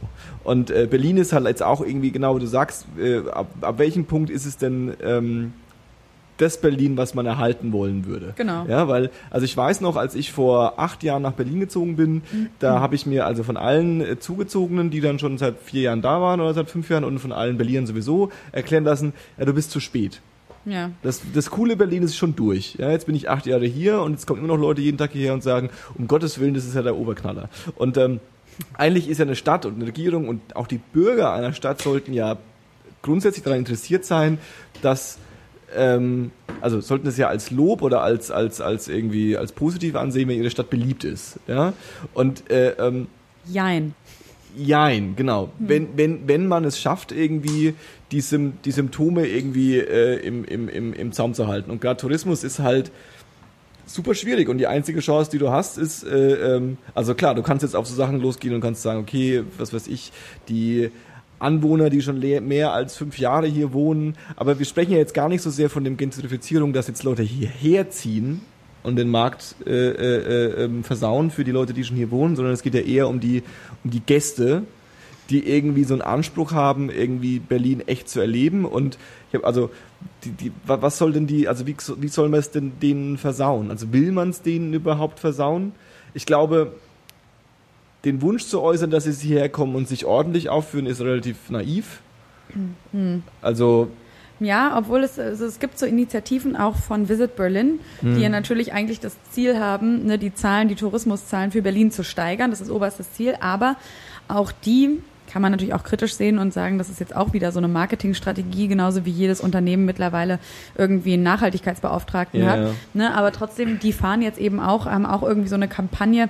Ich kann jetzt nicht genau sagen, kann man, glaube ich, auf deren Seite nachgucken. Da geht es eben auch ein bisschen um dieses ähm, Tourismus, aber sozial verträglich und ein bisschen ähm, in die Breite gestreut und auch irgendwie mit so Hinweisen, wie man versuchen kann, als Tourist sich eben so ein bisschen weniger ja, störend oder einfach so ein bisschen weniger auffällig irgendwie mm. zu verhalten. Mm. Na, da gibt's jetzt eben und ich glaube, und, und die, die auf diesem, da war nämlich auch eine Vertreterin von Visit Berlin, war auch auf diesem, ähm, auf diesem, an diesem Abend bei dieser Panel-Diskussion dabei. Und ähm, die hat dann so ein bisschen gesagt zumindest, dass sie versuchen wollen, gar nicht nur die Zahlen jetzt wirklich so in die Höhe zu treiben, sondern dass sie auch so versuchen, Leute zum Beispiel lang, längerfristiger in der Stadt zu halten. Also mhm. das ist jetzt nicht ne, so, die Leute kommen irgendwie, mehr, mehr Leute kommen für zwei Tage, sondern kommen doch vielleicht lieber weniger Leute und dafür so ein bisschen länger. Mhm. Und dann muss man natürlich aber eben auch überlegen, was bietet man denen dann an. Mhm. Und das, dann gibt es natürlich jetzt eben gleichzeitig auch diesen Trend des authentisch erleben wollens und deswegen äh, gibt es mittlerweile, glaube ich, auch von Visit Berlin rausgegeben, so ungefähr für jeden Bezirk Laufrouten, ne? wo kannst du irgendwie, äh, mhm. wo kannst du durch Charlottenburg laufen, wo kannst du durch den Wedding laufen, ähm, weil die Touristen eben diese ausgetrampelten Pfade nicht, nicht irgendwie zum hunderttausendsten Mal mhm. begehen wollen. Aber letzten Endes werden das doch, also das ist, glaube ich, eh, ist, also ich habe ja auch so ein bisschen das Problem einfach mit dem Tourismus, obwohl ich auch oft genug Tourist bin. Aber ich meine, letzten Endes also du sagst halt, ne, die wollen keine ausgetretenen Fahnen mehr, was ja auch absolut verständlich ist. Ne? Das ist ja, glaube ich, äh, so, um was Neues zu entdecken, das ist ja immer so das höchste Gut eines jeden äh, äh, Abenteuerreisenden oder Touristen, dass er einfach so was Neues entdeckt, auch für sich, ne? einfach auch für den, für den ähm, ja, für den persönlichen Erfolg oder das persönliche Erfolgsgefühl. Ja. Ne? Aber letzten Endes werden ja alle Routen und gerade wenn sie eben so öffentlich, äh, auch neue Routen, gerade wenn sie öffentlich quasi kommuniziert werden, dann werden sie halt einfach irgendwann ausgetreten, ne? bis sich das, bis sich die Karte ändert letzten Endes. Ne? Und dann drehst du dich letzten Endes im Kreis und dann sind die Routen, die ganz am Anfang mal ausgetreten waren, dann kannst du die halt wieder von vorne nehmen, sozusagen. Ne? Naja, aber dann ist halt so ein bisschen auch die Frage, ne? so wo ich, das interessiert mich immer, ich weiß, das kann einem immer keiner so richtig beantworten, aber ich finde dann immer so Prognosen oder so, so, so Mhm. Trendablesen ganz interessant und dann frage ich mich dann wirklich, was ist denn die Konsequenz? Mhm. Also ist unrealistisch, glaube ich, dass Berlin jetzt in den nächsten Jahren irgendwie touristisch zum Stillstand kommen wird. Weil man, also ich denke mir so, was wollen die denn alle noch hier? So haben, ist es jetzt wirklich, ist jetzt irgendwie auch wirklich nicht mehr so spannend, irgendwie, wie es vielleicht mal früher gewesen ist. Ähm, gra- früher, früher kann man natürlich auch sagen, richtig interessant war es ja vielleicht so zu Zeiten, als die Mauer noch stand und Westberlin noch so eine Insel war, ne? Und, ja, oder ähm, irgendwie in den ganz Thema frühen 90ern, wo es irgendwie Genau. hier alles Anarchie war oder so. und ja? Techno-Szene so gerade am Genau. Aufkommen war, genau. Ich habe jetzt gerade diesen Film B-Movie gesehen, diesen Dokumentarfilm. Ah. Sehr interessant, sehr empfehlenswert, weil der eben genau dieses, ähm, so die Kunst- und Kulturschaffenden so äh, zur Zeit der Mauer bis zu ihrer Öffnung dann zeigt, also irgendwie von Nick Cave angefangen Mhm. über äh, Ben Becker und Blixer Bargeld von den einstürzenden Neubauten, ein bisschen Nena, ein bisschen Nina Hagen, also ganz interessant. Mhm. Ähm, und äh, natürlich gab es sogar auch damals dann schon so Gefühle von wegen, oh, so Berlin ist jetzt vorbei, das war's jetzt mit Berlin. Ähm, aber dass es bis jetzt angehalten hat, lässt mich glauben, das wird auch noch ewig so weitergehen. Mhm. Und dann frage ich mich wirklich einfach, ob dann das einfach nur die logische Konsequenz ist, dass dann irgendwann auch der Marzahn irgendwie interessant ist für, für die Ja. Touristen. Naja, weil Ja. für authentisches Erlebnis musst du ja, du musst immer weitergehen. Also die Orte, sei es irgendwie die Schlesische Straße, wo ich noch, keine Ahnung, so zu Abi-Zeiten noch mal ganz gerne abends in eine Bar gegangen bin, da äh, würde ich jetzt zum Beispiel spontan nicht mehr, oder ja, würde ich persönlich nicht mehr hingehen, Mhm. weil mir das da einfach zu krass dieser Ballermann-Tourismus ist, der ja auch einfach so super, der ist halt so dominant da geworden, dass man auch nicht sagt, hey, da sind auch ein paar Touristen, das ist, wäre ja nicht das Ding, sondern das hat das halt völlig vereinnahmt. Und d- ja, ist dann, wird es so weitergehen? Also ist auch, weiß nicht, eine Frage. Glaubt, glaubt ihr so daran oder habt ihr irgendwie eine andere These, wie sich das umkehren könnte? Also erst, Wird. also grundsätzlich zu, zum Berlin-Hype irgendwie, ich hatte äh, äh, eine ganz kurze Anekdote irgendwie vor, wann war Fete der Musik? Vor ein paar Wochen. Vor zwei Wochen, glaube ich, Genau, oder eher drei, aber ist ja wurscht. ähm, so, Fete der Musik Zweieinhalb. irgendwie, sowas. Fete der Musik irgendwie, ich war meine ersten Jahre in Berlin und dann hört man, dann hört man immer von diesen ganzen Sachen und dann geht man da ganz aufgeregt hin und findet es großartig und jetzt bin ich mittlerweile so in so einer Phase oder war in den letzten Jahren in so einer Phase, wo ich so, pff, wer geht denn da noch hin? Ja, Red Bull Bühne am Mauerpark. Wenn ich, schon, wenn ich Red Bull schon höre, wäre schon schlecht. Ja, das geht ja überhaupt nicht klar. Dann habe ich mich aber überreden lassen, weil da irgendwie ein paar Künstler gespielt haben, die wir also mal sehen wollten. Und meine, ähm, äh, äh, meine eine Cousine von mir war in der Stadt und äh, ähm, äh, ähm, wir wollten uns irgendwie treffen und die ist irgendwie Anfang 20. So und dann ähm, die ist halt äh, hatte ein Hotel am Kudamm. Ja, also war so in West Die alte City West. Genau, war halt irgendwo im Westen und äh, ist da halt im Endeffekt auf der Frankfurter Zeil in Berlin rumgelaufen. Und äh, also halt auf so einer großen Einkaufsstraße, die es in jeder Stadt gibt. So, ja. Und ähm, Da muss ich aber ganz kurz einhaken, die ist ja in Berlin noch so fast historisch ein bisschen interessant, ne? Absolut. Mit Gedächtniskirche und, Absolut. und Pipapo. also ich habe ich hab, äh, Und bei weit H&M. viele, also ich, ja, ich finde find, den, KDW. Ja. den Kudamm, den finde ich immer wieder, wieder sehr erdend. Gerade Westberlin finde ich immer wieder sehr erdend, weil man feststellt, dass Ja. das doch unglaublich äh, äh, verschieden ist. Also viele Sachen extrem verschieden sind. Naja, worauf ich hinaus will, ist, ich saß dann so auf diesem äh, äh, Mauerpark und hab mir so diesen Künstler angeguckt irgendwie und dann äh, ähm, hat meine Cousine mir geschrieben, so, ja, wir waren jetzt irgendwie da, wir haben euch nicht gefunden, irgendwie war voll geil, wir gehen zu ihr nach Hause. Und so, das ist so ungefähr voll gut, dass du uns diesen Tipp gegeben hast, weil auf die Idee wären wir nie gekommen. Und dann äh, saß ich da mit dem Kumpel und der meinte dann zu mir so, naja, das gibt's nirgends Ja, dass du mal an einem Wochenende Ja, ja. einfach irgendwo in so einen Park gehst und alle Leute irgendwie irgendwas zwischen 18 und oder irgendwie zwischen 15 und 35 sind und da irgendwie abhängen und chillen und da läuft Mucke und es denkt sich keiner was dabei. Also was man so als, äh, das ist doch wieder schon voll Kommerz oder voll durch das Thema, das ist immer noch im Vergleich zum wahrscheinlich Rest der Welt immer noch irgendwie extrem speziell. Deswegen glaube ich, dass dieser Hype bei weitem noch nicht zu Ende ist. ja. Und die Frage, wohin geht es? Keine Ahnung. Gibt es vergleichbare Städte? Was, wie, wie ist denn, kann, kann man, kann man, man kann die touristische Geschichte von New York und London nicht vergleichen mit Berlin oder so, oder? Also von New York würde ich zum Beispiel fast noch, da sehe ich das, also ich bin jetzt auch kein Experte, aber da sehe ich noch eher Ähnlichkeiten mit Ja. diesem, dass zum Beispiel, ne, so, also von Manhattan ist es irgendwie Genau. nach Brooklyn geschwappt, nach Williamsburg, nach, äh, ach, wie heißt das hier, in die Bronx und, Genau. ne, also das ist ja, Harlem das und ist ja so, ein, ja. genau, Harlem, das ist ja so eine, vielleicht noch, sagt man ja auch immer, New York und Berlin ähneln sich so ein bisschen in der, in der, in der Stadtentwicklung. Hm. Ähm, und das, das ist ja genau das. Ne? Es geht einfach irgendwie immer weiter nach außen. In London, da ich habe mal in London gelebt, das kann ich jetzt gar nicht so ganz genau sagen, wie das ist. Obwohl doch, da denke ich auch, dass es ähnlich ist, weil ähnlich wie Berlin sind die Stadtteile in London auch so sehr speziell. Also jeder Stadtteil, würde ich sagen, hat so ein bisschen einen eigenen Charme. Ja. Und ähm, kann ich noch nicht so sagen, ob sich das auch so entwickelt hat, ob das wirklich so von wegen, erst waren alle im Zentrum und dann ist es so bis in die, in die, äh, so, so quasi bis fast in die Peripherie irgendwie gewandert, der Tourismus, das weiß ich nicht so ganz genau. Oder ob das nicht vielleicht ähm, auch schon lange, lange, lange so ist. Ich habe ja die Theorie, dass einfach äh, äh, Mitte irgendwann zu so einem Disneyland wird. Also du hast halt irgendwann so eine Mitte und das, wenn sie es klug anstellen, schaffen sie es irgendwie, das so zu tun, als wäre, also das quasi so zu erhalten, dass es immer noch das Berlin von 95 ist, aber da wohnt keiner mehr.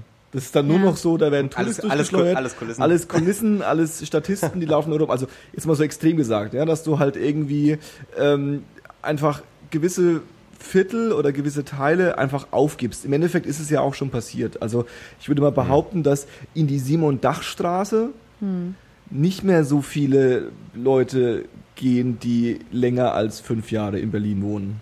So, Ja, also wahrscheinlich. würde ich auch erledigt sich irgendwann. Man Ja. gibt es halt einfach auf. Das ist, okay, das gehört jetzt Ja. euch. Viel Spaß. Ja. Aber das ist ja irgendwie, ach nee, sorry. Ich Ja, mach, mach nur. Na, mir fällt auch das Beispiel Barcelona ein, zum Beispiel mit den, mit den Ramblers, ne, den, der bekannten Pracht, der bekanntesten Prachtstraße Ja. Barcelonas, äh, die früher wirklich Flaniermeile für die Barcelonesen, Barcelonianer. für die Einwohner Barcelonas war. Ne? Und äh, ja mittlerweile vollkommen eingenommen, okkupiert ist von Touristen. Und Ja, das ja. ist halt irgendwie, das ist wirklich so ein bisschen schade, finde ich. Und da- das, da sehe ich dann auch eigentlich so ein bisschen Handlungsbedarf, wenn wirklich es Räume in Städten gibt, die von der Bevölkerung einfach gar nicht mehr genutzt werden können. Und wenn sich das ausweitet, und das ist ja, in Barcelona gibt es das ja an allen Ecken und Enden, dann ähm, habe ich auch mal was gesehen zum, zu so einem, ging es glaube ich um einen Park in Barcelona und da haben sie zwei, zwei Einwohner Barcelonas dazu befragt, dass jetzt in diesem Park Eintritt genommen werden soll, weil der völlig überlaufen war. Und, ähm, und ich glaube, dann hatte der eine, hatte, der irgendwie direkt daneben wohnte, hatte gesagt, na, das ist ja totaler Mist. Ja, er wohnt da, er geht seit 20 Jahren, geht er hier in diesem Park irgendwie spazieren. Ja gut, aber vielleicht wäre es da auch ein richtiger Punkt. Ähm, also das mit dem Eintritt ist natürlich äh, eine Sache, die kann, kann man gut oder schlecht finden. Ähm, aber vielleicht wäre es ja eine Alternative und das vielleicht auch in Berlin, äh, Eintritt zu nehmen, aber halt von Touristen. Und wenn du dann Personalausweis hast, wo steht, dass du in Barcelona wohnst, dann kommst du halt umsonst rein. Ne? Ja, aber dann bist du wieder halt voll bei der Diskriminierung, ne? Das, Ja, ich meine, ganz klar, ehrlich, da aber- denke ich auch an die Maut. Ja, das ist ja, schon, Ja. ne, das Ja. sind irgendwie Ja, alles. genau. Die da- sollen dafür bezahlen, wenn sie hierher kommen. Halt- Genau, ist halt ich meine Fra- auch halt- Kurtaxe und solche Ja, ganzen ja, Geschichten. Hm, Ja. Gibt's ja so in, ähm, ne, in Ansätzen irgendwie schon. Oder dass man halt irgendwie, ach, ich, man Ja. könnte ja auch irgendwie so sagen, so es dürfen halt nur so und so viele Leute, die Stadt ist ausgelastet, wenn so und so Mhm. viele Leute schon, keine Ahnung, zu, zur Jahreshälfte hier gewesen sind. Aber das ist, also das sehe ich einfach politisch überhaupt nicht durchsetzbar. Wie Mhm. Nee, nee, das ist es, ist es auch nicht. Mhm. Und deswegen sind dann Ja. wahrscheinlich diese, diese sanften, ähm, diese sanften Restriktionen oder Restriktionsversuche oder zumindest so, so, so mh, ähm, Linderungsversuche wie mit den Pantomimen wahrscheinlich das Einzige, Hm. was man machen kann. Ne? Also, und das nächste, was man halt irgendwie, äh, wenn ich jetzt irgendwo hinreise, ich, und Leute sagen, oh, oh was, du kommst aus Berlin. Auch eine nette Anekdote übrigens, als ich mit 16 in den Urlaub, noch bis 16 ähm, äh, waren, war das in Urlaubsfahrten immer so, wenn mich Leute gefragt haben, woher kommst du und ich gesagt habe, Berlin, haben die Leute immer gesagt, Berlin. Wo ist das nochmal? Habe ich schon mal von gehört. Geil. Vielleicht. Wirklich. Ja, und ja. dann ein paar Jahre Mhm. später war es dann so, oh Gott, du kommst aus Berlin, aber was machst du denn dann hier? Ja. Und Ja, ja. Berlin ist doch ganz toll. Und jetzt sage ich schon immer so, naja, so toll ist jetzt eigentlich gar nicht. Ja, ja. Was natürlich auch nur die halbe, also sowieso nur die halbe Wahrheit ist, weil äh, ich denke mir, ich krieg dann auch oft so ein bisschen romantisiert dann irgendwie auch das Umland ganz gerne und denke mir, ach, es wäre ja irgendwie ganz schön, da zu wohnen, wo keine Touristen sind. Aber natürlich vergisst man auch, wie viel Gutes einem oder wie viel Tolles und Besonderes einem diese Stadt auch bietet. Hm. Aber Ja. ja. Bei, bei mir stellt sich da auch, sorry, dass Ja, ich in die Parade fahre hier, aber bei mir stellt sich auch einfach so eine generelle Frage, nämlich die ist Tourismus, also äh, Frage eins quasi, ist Tourismus umkehrbar sozusagen? Ja. Äh, oder stagniert Tourismus auf einem gewissen Level und äh, daraus resultieren dann letzten Endes, wie lange gibt es dann tatsächlich noch authentische Orte? Ne? Also jetzt gar nicht mal vielleicht auf den deutschen Städtetourismus bezogen, sondern einfach weltweit auch. Ne? Total. So Paradebeispiel, es gibt in Südkam oder in Südwest-Kambodscha gibt es eine Insel, die nennt sich Korong. Und das war bis vor Du äh, Ja, lachst findet er wissend. doch jetzt wieder, ne? Nee, Das- ich finde es nur was- lustig, weil ich so ein bisschen mir vorstellen kann, in welche Richtung die Geschichte geht und nur sagen will, das hört sich jetzt halt erstmal sehr exotisch und sehr unberührt an. Äh, so war es mal. Ne? Das ist so ein bisschen das Problem. Das war irgendwie Anfang, also vor guten zehn Jahren war das halt eine Insel mit einem kleinen Dorf ohne Straßen, äh, wo 20 Leute gewohnt haben. Dann kamen quasi die ersten hippen Backpacker. Äh, da war, das- ging das auch noch. Ähm, wo ich dann da war, gab es dann schon die ersten Ressorts. Und mittlerweile werden halt Straßen und ein Flughafen gebaut. Ne? Das heißt also, dieser äh, hippieske Backpacker-Charme, äh, wenn man das jetzt quasi als bessere Form von Tourismus sieht, was natürlich auch streitbar ist, ähm, aber das gibt's halt in der Form eben auch nicht mehr. Ne? Und tatsächlich ist da wirklich auch eine Frage, die daraus resultiert für mich, wo ich mir schon öfter mal drüber Gedanken gemacht habe.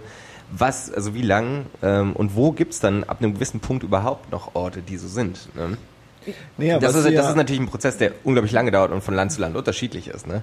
Aber man muss, ich habe so ein bisschen das Gefühl, dass man einfach immer noch ein bisschen genauer schauen muss, wo man jetzt tatsächlich hinfährt.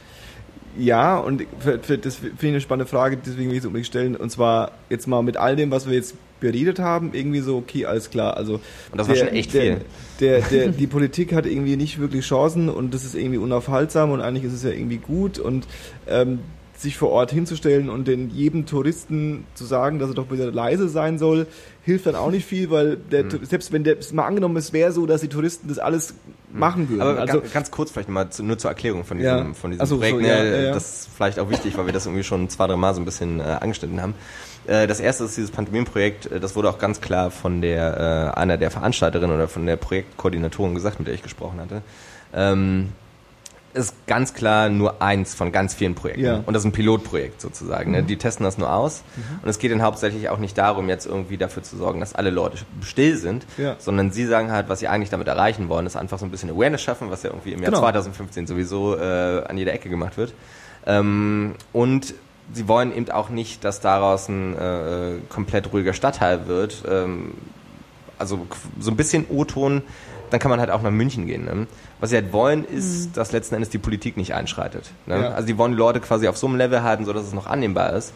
Weil wenn die äh, Politik quasi erstmal anfängt, die ganzen Konzessionen wegzunehmen, dann ähm, ist das halt, dann ist- es auch nicht mehr das Berlin, wie es eigentlich sein sollte. Und das wollen sie eben auch nicht. Vor ne? allem, was so, ich meine, was ja wirklich auch so, ich will gar nicht schon mehr in dieses Berlin-Thema jetzt nochmal abdriften, aber was ja Berlin wirklich so ausmacht, ist ja auch eben so ein bisschen Freiheit, ne? Alleine der Unterschied auch zu New York. In New York kannst du nicht mit einem Bier auf der Straße rumlaufen. Ja, du hast es in einer Papiertüte drin, ne? Und Ja. sonst wirst du von der Polizei angehalten und zahlst eine Strafe. Und, ähm, und das ist irgendwie, dass auch aufbegehrt wird, wenn in Kreuzberg ein McDonalds gebaut wird oder gebaut werden soll. Das ist ja irgendwie so dieses so Bürgerbeteiligung und äh, es reagiert nicht nur der Kommerz und wir haben hier eine relative Freiheit. Wir haben auch kein CCTV, ne? also keine Überwachungs, keine Überwachung, äh, Überwachungskameras, so wie überall in London das ja üblich ist. Ja. Ne? Und deswegen ja, ist es ja irgendwie eigentlich auch schön, dass man das versucht und dass man da wirklich sagt, so wir wollen hier eben noch was auf unsere Art und Weise Ja. bewahren und das ist unsere Art und Weise, das zu tun. Ja. Genau, und das, das, das worauf ich hinaus will. Also ist eigentlich der klügste Hebel, es zu schaffen, dass der Tourist eine Awareness dafür hat und nicht andersrum. Also Ja. nicht quasi den Tourist durch irgendwelche äh, ähm, vorgefertigten Pfade leiten und äh, drumherum ist alles Pappmaché und sagen, ja, mach deine Fotos, aber weh, du gehst in die Seidenstraße, weil dann gibt's Ärger, sondern eher dafür zu sorgen, dass äh, der Tourist sich irgendwie versteht, dass das irgendwie da, wenn er den authentischen Tourismus haben will, dass er dann halt auch irgendwie übergriffig ist in das Leben von anderen Leuten. Und deswegen so meine Frage abgeleitet, ähm, wie ent, gibt es irgendwie Sachen, wie ihr euch verhaltet oder worauf ihr achtet, wenn ihr irgendwo anders hingeht, um quasi genau das zu befördern als Tourist? Und wie, wo, wo, wie beschließt ihr denn, wo ihr hin wollt? Also, weil, weißt du, was ich meine? Also, wenn du dann, weil, weil wenn du sagst, ich will jetzt auf diese komische Insel, dann bist du ja auch Teil des Problems. Ja, absolut. So, also absolut. dann sagst ja. du dann, ich gehe halt nicht auf den geheimen Ort, weil der geheime Ort soll mal lieber für sich selber sein. Oder sagt man, ich will noch schnell hin, bevor alle hingehen. Ne? Also so ein bisschen das Kuba-Beispiel. So, alle Genau. sagen ja, man muss jetzt noch unbedingt ganz schnell nach Kuba. Weil jetzt ist es bestimmt noch cool und in zwei Jahren ist es nicht mehr cool. Ja, ja. man ist halt als Tourist eigentlich immer Teil des Problems. Ne? Exakt. Also wenn man es jetzt wirklich richtig gut machen wollen würde, sozusagen, dann fährt man einfach nicht hin letzten Endes. Ne? Naja, aber da könnte man jetzt zum Beispiel auch dann sagen, ja, auf der, auf der einen Seite ja, so auf dieser Ebene von wegen, es wird einfach zu viel und Mhm. es ähm, macht irgendwie die Stadt ein bisschen kaputt für die einheimische Bevölkerung. Ähm, aber es gibt ja auch so Orte, da habe ich so das, das ist ja eben zum Beispiel auch nochmal so zurück zu diesem Anfangsthema, wo bist du offensichtlich Tourist und wo nicht, wo kannst du dich auch leichter eingliedern, weil du zum Beispiel die Sprache sprichst oder weil die Kultur dir näher ist. Und deswegen würde ich jetzt schon nochmal sagen, dass es ein Unterschied ist, ob ich zum Beispiel nach Südostasien fliege oder ob ich in Frankreich Urlaub mache, wo ich im besten Fall vielleicht sogar noch die Sprache ein bisschen spreche und wo ich mich deswegen ganz anders irgendwie eingliedere und wo ja auch eben der, der, ähm, wo die wo auch so die Bevölkerung nicht aus wirtschaftlichen Gründen in Anführungszeichen gezwungen ist, sich mir als Tourist anzupassen und mir so das vor den Arsch zu karren, was er glaubt, was ich möchte. Weil das ist ja dann an so Orten in Südostasien oder wie du sagst, in Kambodscha, das Problem ist ja, da, da ändern sich die Dinge ja dann ähm, nicht nur so, dass sie für die, dass sie so bleiben, wie sie sind und die aus vielleicht preislichen Gründen oder weil es überlaufen ist, die Leute das nicht mehr nutzen können, sondern dann entsteht ja eben ganz viel und das gibt's ja auch in Berlin mittlerweile, dann entstehen ja einfach so Einrichtungen und so eine Form von Gewerbe und Cafés zum Beispiel, Cafés und Restaurants und Bars, wie sie überhaupt nicht mehr genutzt werden können, weil es einfach irrsinnig zu viele sind, Ja. die dann auch so dieses, das, das, ja, so das, das, wie sagt man dann, das Bild von diesem Ort oder von der Stadt oder von diesem. Stadtteil so krass verändern. Ja. Und ich glaube, das ist eigentlich in Berlin ist irgendwie so ein Sonderfall vielleicht auch nochmal, was das angeht, aber das ist, glaube ich, schon sonst ansonsten ein bisschen der Unterschied. Wo gehst du hin? Na, sind das irgendwie so Orte, die gezwungen sind, wo der Druck größer ist, sich zu verändern, oder sind Mhm. das Orte? Also Südfrankreich, wenn du da hinfährst mittlerweile, da ist es ja so, da ist, ähm, glaube, denen geht's wirtschaftlich relativ gut. Die haben irgendwie nicht mehr, da kannst du gar nicht, ähm, die sind nicht so in dieser, ja, nicht mehr in dieser, nicht in diesem Zugzwang, sich Mhm. irgendwie dir so krass anzupassen. Mhm. Also im Vergleich zu Südostasien auf jeden Fall. Ja, zum Beispiel, Ja. obwohl es auch natürlich die Frage ist, ist das auch wieder nur eine Zeitpunktfrage. Ja, ja. Obwohl, da finde ich auch, äh, vielleicht, vielleicht mal so ein bisschen für den Tourismus zu sprechen. Ähm, sagen. Äh, was ich nämlich ganz interessant finde, ist so diese Form von, äh, ähm, also so der Zusammenhang äh, Kultur und Tourismus letzten Endes, ne? Und inwiefern äh, quasi Tourismus auch die Kultur von einem Land verändern kann. Ähm, was ich nämlich ganz spannend finde in dem Kontext ist, ähm, sind Orte, an denen der Tourismus quasi ältere Kulturen oder, oder bestimmte Traditionen wieder aufleben lässt. Ne? Natürlich mit einem touristischen Hintergrund. Ja, Aber wenn stimmt. wir so Beispiel, was weiß ich, Bali hatten wir ja schon, das ist mega touristisch.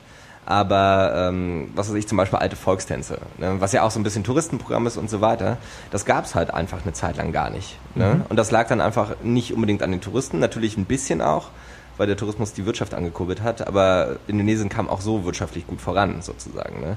Und dabei sind halt sehr, sehr viele alte Traditionen hops gegangen. Ähm, und letzten Endes wird jetzt eben diese alte Kultur wiederbelebt, im Rahmen des Tourismus natürlich, aber sie wird halt immerhin wiederbelebt. Ne? Und das ist jetzt nicht nur Tänze, das sind auch, was weiß ich, traditionelles Handwerk oder so. Ne? Das hat natürlich einen ganz klaren touristischen Hintergrund, wie gesagt. Ne?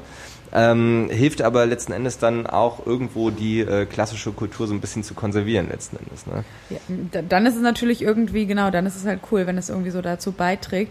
Ähm, und da, kann ich dann auch noch ein Positivbeispiel aus Berlin bringen. Das hatte mir nämlich auch äh, der Nils erzählt, dass es wohl zum Beispiel in diesem Birknerstraßenkiez, also auch Mhm. in dem Bereich, den man so Kreuzköln, also nur so eine Nordneukölln nennt, ne, der war, glaube ich, 2005 war das noch total kritisch. Es gab irgendwie, war auch noch mit Kriminalität, ähm, um die war es nicht so gut bestellt, also war relativ hoch.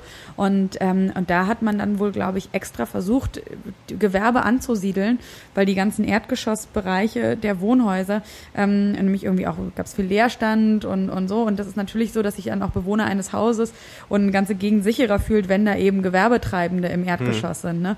Und da hat man das dann irgendwie so, so deswegen extra versucht zu fördern. Und da hat es dann also auch irgendwie, wenn du dann halt auch ein Klientel äh, zum Beispiel Touristen hast, die dann diese, ne, die dann auch irgendwie die Kaufkraft mitbringen, in diese Läden zu gehen, dann ist es natürlich positiv. Und ich denke auch im Endeffekt ist das irgendwie eine, eine, eine so weiß ich nicht, die, eine Diskussion, die man auch nicht es ist jetzt halt einfach so, auch zu dieser mhm. Umkehrbarkeit. Wir sind jetzt an diesem Punkt und auch was du angesprochen hattest, ich glaube, dass, also Johannes, ne, was man da irgendwie machen kann, ähm, äh, damit dann irgendwann es trotzdem zu so einem, zu so einem Stopp oder zumindest, äh, dass diese Maschinerie ein bisschen aufgehalten wird. Das Einzige, was man machen kann, ist, dass man versucht, dass die Touristen im Sinne der Bewohner handeln. Also, dass mhm. man quasi so wie ein guter Chef der irgendwie so seine Mitarbeiter an seine Mitarbeiter delegiert oder in so einem Arbeitsverhältnis zu ihnen steht, dass sie in seinem Interesse handeln. Mhm. Und ich, das ist, glaube ich, auch das, was ja versucht wird mit diesem ganzen sozialverträglichen, auch irgendwie nachhaltigen Tourismus, ne? dass man sagt so, hey, ihr findet diese Stadt so cool, wie sie ist. Und diese Stadt ist eben mehr als äh, das Brandenburger Tor oder die schöne, naja, in Anführungszeichen schöne Architektur, sondern die Stadt ist auch eben die kleinen Läden hier und ähm, äh, die, die Freiheit, dies und das zu tun auf der Straße und das Miteinander von Bewohnern und Touristen, bla bla bla. Und wenn ihr das wahren wollt, dann müsst ihr aber gucken, dass ihr ja, dass ihr halt einfach nicht die grölende Meute seid, die die Bewohner vor Ort irgendwie völlig in ihrem normalen Rhythmus irgendwie so stört. Mhm. Beziehungsweise auch ähm, einfach bevor man, also was ich so ein bisschen versuche, ist so ein bisschen rauszufinden, okay, was ist denn jetzt mein Ziel, wenn ich jetzt dahin fahre? Ja, also ist mein Ziel jetzt irgendwie in kurze Hose und irgendwie äh, äh, Sandalen irgendwie bei praller Sonne irgendwie am Strand zu liegen und irgendwie äh, billige Cocktails zu saufen und irgendwie rumzuhängen? Muss ich dafür jetzt unbedingt nach Südostasien fliegen? Kann ich das auch auf dem Ballermann machen? Also, so, also mhm. ganz, ganz doof gesagt so und beziehungsweise andersrum gedacht, wenn ich jetzt mal irgendwie, äh, ähm, keine Ahnung, nach, nach Indien fahre oder nach äh, äh, was auch immer wohin, nach, nach in, irgendwo in äh, Tunesien haben wir gar nicht angesprochen, äh, irgendwie in die arabische Welt, ist dann vielleicht der Anspruch nicht, ähm, einfach dahin zu gehen und rumzulungern und einfach zu sagen, ich bin jetzt im Urlaub und ich lasse es mir jetzt mal gut gehen, sondern auch zu sagen, okay, ich will jetzt dahin gehen, weil ich was entdecken will und weil ich was erleben will und weil ich rausfinden will, wie die ticken und weil mhm. ich rausfinden will, wie das ist und bin dann aber auch bereit, gewisse Kompromisse einzugehen und zu sagen, okay, alles klar, was weiß ich, wenn ich in der arabischen Welt bin, dann gehe ich halt nicht irgendwie in kurzer Hose und mhm. äh, tiefem Ausschnitt durch die Moschee, sondern ich habe da irgendwie Respekt vor und äh, ähm, bin, also schränke mich selbst als Tourist ein um das irgendwie kennenzulernen. Mhm. Versteht ihr, was ich meine? Ja. Total. Eigentlich ist es ja ein gutes Beispiel dafür, dass es in, dass es zum Beispiel in solchen Religi also so aus zum Beispiel religiösen Gründen, wie es ja. ja in der arabischen Welt eben zum großen Teil ist, ne, ähm, dass sich da die Touristen viel stärker oder viel stärker auch vielleicht so gezwungen sind, weil der, weil so die, die, die vermeintliche Strafe oder der negative Effekt, wenn du es nicht tust, viel offensichtlicher oder viel, viel, viel, eine viel größere Auswirkung auf dich hat, als mhm. es jetzt hier in Berlin ist. Mhm. Ne, also wenn du halt hier irgendwie in Berlin laut bist, naja, was da passiert dir ja irgendwie nichts, mhm. außer dass dich halt jemand böse anguckt. Aber mhm. wenn du, ähm, wenn du vielleicht als Frau irgendwie durch Mumbai äh, läufst mit einem kurzen Röckchen, dann glaube ich, dann spürst du am eigenen Leibe, dass du das lieber nicht getan hättest. Mhm. Und das ist für dich direkt, du hast direkt eine negative Konsequenz. Mhm. Und ich finde das aber eigentlich sowieso, also nochmal zu dieser Frage, was macht ihr? Also ich würde von mir behaupten, dass ich, soweit ich mir darüber bewusst bin, immer versuche, mich so stark irgendwie, ähm, es geht, ja, irgendwie doch dann anzupassen. Ja optisch, in meinem Verhalten und sowas. Und ich finde es dann zum Beispiel auch manchmal gar nicht schlimm, dann in irgendwie ein touristisches Restaurant zu gehen. Ähm, ich war auch im Vietnam, muss ich auch sagen, in Hanoi. Ich bin nicht der größte Fan von asiatischem Essen, was ziemlich schwierig ist, wenn du in Asien unterwegs bist. Ja, und ich hatte zum Beispiel wirklich einfach richtig Schmacht manchmal nach irgendwie, nach Nudeln. Ja, und dann, dann finde ich das zum Beispiel nicht schlimm, wenn man das macht, wenn man ansonsten einfach grundsätzlich Respekt vor dem Land hat, vor der, vor dem, vor der anderen Andersartigkeit und äh, versucht einfach sich dann nicht wahnsinnig auffällig und nicht mit so einem jetzt bin ich doch aber hier und ich mache doch aber Urlaub und es muss jetzt alles so sein, wie ich das gerne möchte, ja. Äh, Verhalten ja. mich durchschlagen. Ja, definitiv. Also bin ich auch der Meinung, dass das eine so die oberste Direktive sein sollte, wenn man äh, in ein anderes Land geht. Reißt euch halt mal ein bisschen zusammen da draußen. Entspannt ja, euch mal ein bisschen. Was nicht, zum Beispiel. Kommt mal ein bisschen klar. So, ich meine, du hattest gerade Indien angesprochen, ne? Und da ist es halt ja wirklich so, dass äh, die gesellschaftlichen Regeln halt eben nicht nur für die Locals gelten, mhm. ne? sondern eben eigentlich auch für äh, sämtliche Touristen. Das Problem ist auch so ein bisschen, dass sämtliche Inder so ein sehr Inder äh, so ein sehr ähm, verzerrtes Weltbild haben. Da, also, da, also daraus resultierend, dass eben viele Leute eben nicht dran halten, sozusagen. Mhm. Ne? Ähm, ich hatte auch dann mit vielen Locals geredet und die meinen halt, ja, scheinbar ist das ja bei euch normal. Ähm, das heißt, da können wir auch mal zulangen sozusagen. Ne? Mhm. Ne? Und so ein bisschen wollt ihr das ja auch. Ne? Da, da kommt dann natürlich irgendwie so ein bisschen die indische Gesellschaft und clasht halt so auf die, auf die freie Geistigkeit des Westens letzten Endes. Ne? Ähm, aber selbst die, auch die Die Morallosigkeit des Westens, könnte man auch sagen. Äh, ja, letzten Endes schon so ein bisschen. Ne? Ähm, und ähm, selbst die Frauen sozusagen, die sich halt verschleiern, also auch die Mädels, mit denen wir unterwegs waren, ähm, haben halt quasi so gelebt oder haben das halt so versucht zu machen, wie du das eben gerade geschildert hast, ne? oder wie ich das halt irgendwie auch versuche zu machen. Ähm, aber letzten Endes, wenn man wirklich mal gefragt hat, warum, warum ist das denn überhaupt so? Ne? Warum äh, werden denn westliche Frauen hier teilweise auf dem Markt angegrapscht? Ne? Dann ist halt die Antwort von irgendwie dem Gros der Leute, naja, bei euch ist doch eh so locker und ihr wollt es doch eigentlich, oder? Ne? Weil du halt irgendwie zwei Wochen vorher hat die Person, die da zugreift, hat halt irgendwie eine Amerikanerin gesehen oder auch eine Deutsche oder was auch immer, die halt schulterfrei mit dem Mini rumgelaufen ist. Ne? Ähm, und ja, das wird einfach nicht wirklich durchgezogen. Ne? Also dieses, auch das Respekt vor dem Andersartigen, wie auch immer, oder vor dem Land, wo man ist. Ich würde auch behaupten, dass wir vielleicht so als Deutsche, was das angeht, irgendwie so auf der einen Seite halt ähm, in unserem eigenen, ne, so in unserem eigenen Land und in unseren eigenen Städten deswegen so relativ ähm, äh, ja, wie soll man sagen, noch so, so relativ offen sind und uns halt eben gar nicht so herausnehmen, weder politisch noch der Einzelne zu sagen, das geht aber nicht, das darfst du Ja. nicht. Und dass wir auf der anderen Seite, es gibt natürlich auch sehr viele Gegenbeispiele, aber ich habe in der Regel auf meinen Reisen so den Eindruck gehabt, dass die Deutschen schon meistens versuchen, sich stärker anzupassen, als es ähm, andere Töne. Ich weiß, es gibt tausend Gegenbeispiele Ja, und Mallorca aber, ist nur ja. eins davon, ne? aber irgendwie es gibt schon so schon so diesen prototypischen ähm, Touri oft aus den USA, der wirklich irgendwie äh, so, so ja sich Oder Russland. ja, oder Russland, der so das Gefühl hat, so, jetzt bin ich hier und ich bringe alles, was ich gerne möchte, meine ganze Kultur in dieses Land und da könnt ihr schon mal sehen, was er damit macht. Gibt's definitiv auch bei Deutschen, aber das ist halt eben so, wie man, auf solche Touristen guckt man dann als Tourist, der sich so ein bisschen Gedanken darum macht, dann nicht ganz so auf den, gucken, ja, dann, und dann ärgert man sich auch über die ein bisschen. Und das sind dann auch die, ähm, über die ich mich dann geärgert habe, weil sie in den Taxis oder ne, für solche Sachen halt, weil sie sich über den Tisch ziehen lassen und immer nur sagen, nee, ja, aber für uns ist ja ganz billig. Und ich habe mir dann halt immer gedacht, ja, aber das ist doch doof für die Leute vor Ort, wenn es eben auch nicht so eine ganz klare Trennung gibt zwischen den, zwischen Touristen und, Einheim und einheimischen Preisen. Aber es ist ein schwieriges Thema und es, also mich hat es wirklich Definitiv. ja. ähm, mich bringt es immer wieder dahin, dass ich mich frage, ob solche Initiativen, die sagen, man sollte einfach nicht in Länder reisen, die ganz plakativ gesagt ärmer sind als das Land, aus dem du kommst, ja, ob die nicht irgendwie einen relativ validen Punkt haben. Vor allem, ich habe das- die Diskussion schon ein paar Mal gehabt, ähm, vor allem nicht mit einem touristischen Anspruch. Also Ja. ich bin der festen Überzeugung, dass man wahrscheinlich ähm, irgendwie in den Iran reisen kann oder nach Syrien reisen kann, um mal so extreme Beispiele rauszuholen. Ähm, und da eine spannende, abgefahrene, wahrscheinlich auch ungefährliche Zeit haben kann und irgendwie eine super krasse Erfahrung haben kann. Aber wenn du da hingehst mit einem touristischen Anspruch, in jedem, in jedem Geschäft äh, äh, versteht dich der, der, der Typ, der jetzt dein Café abdeckt und äh, äh, du musst, da darfst da auch mit kurzer Hose rumlaufen und was auch immer, ja, und ich kann da irgendwie laut grölend irgendwie auch noch ein Bier trinken, das kann ja wohl nicht sein.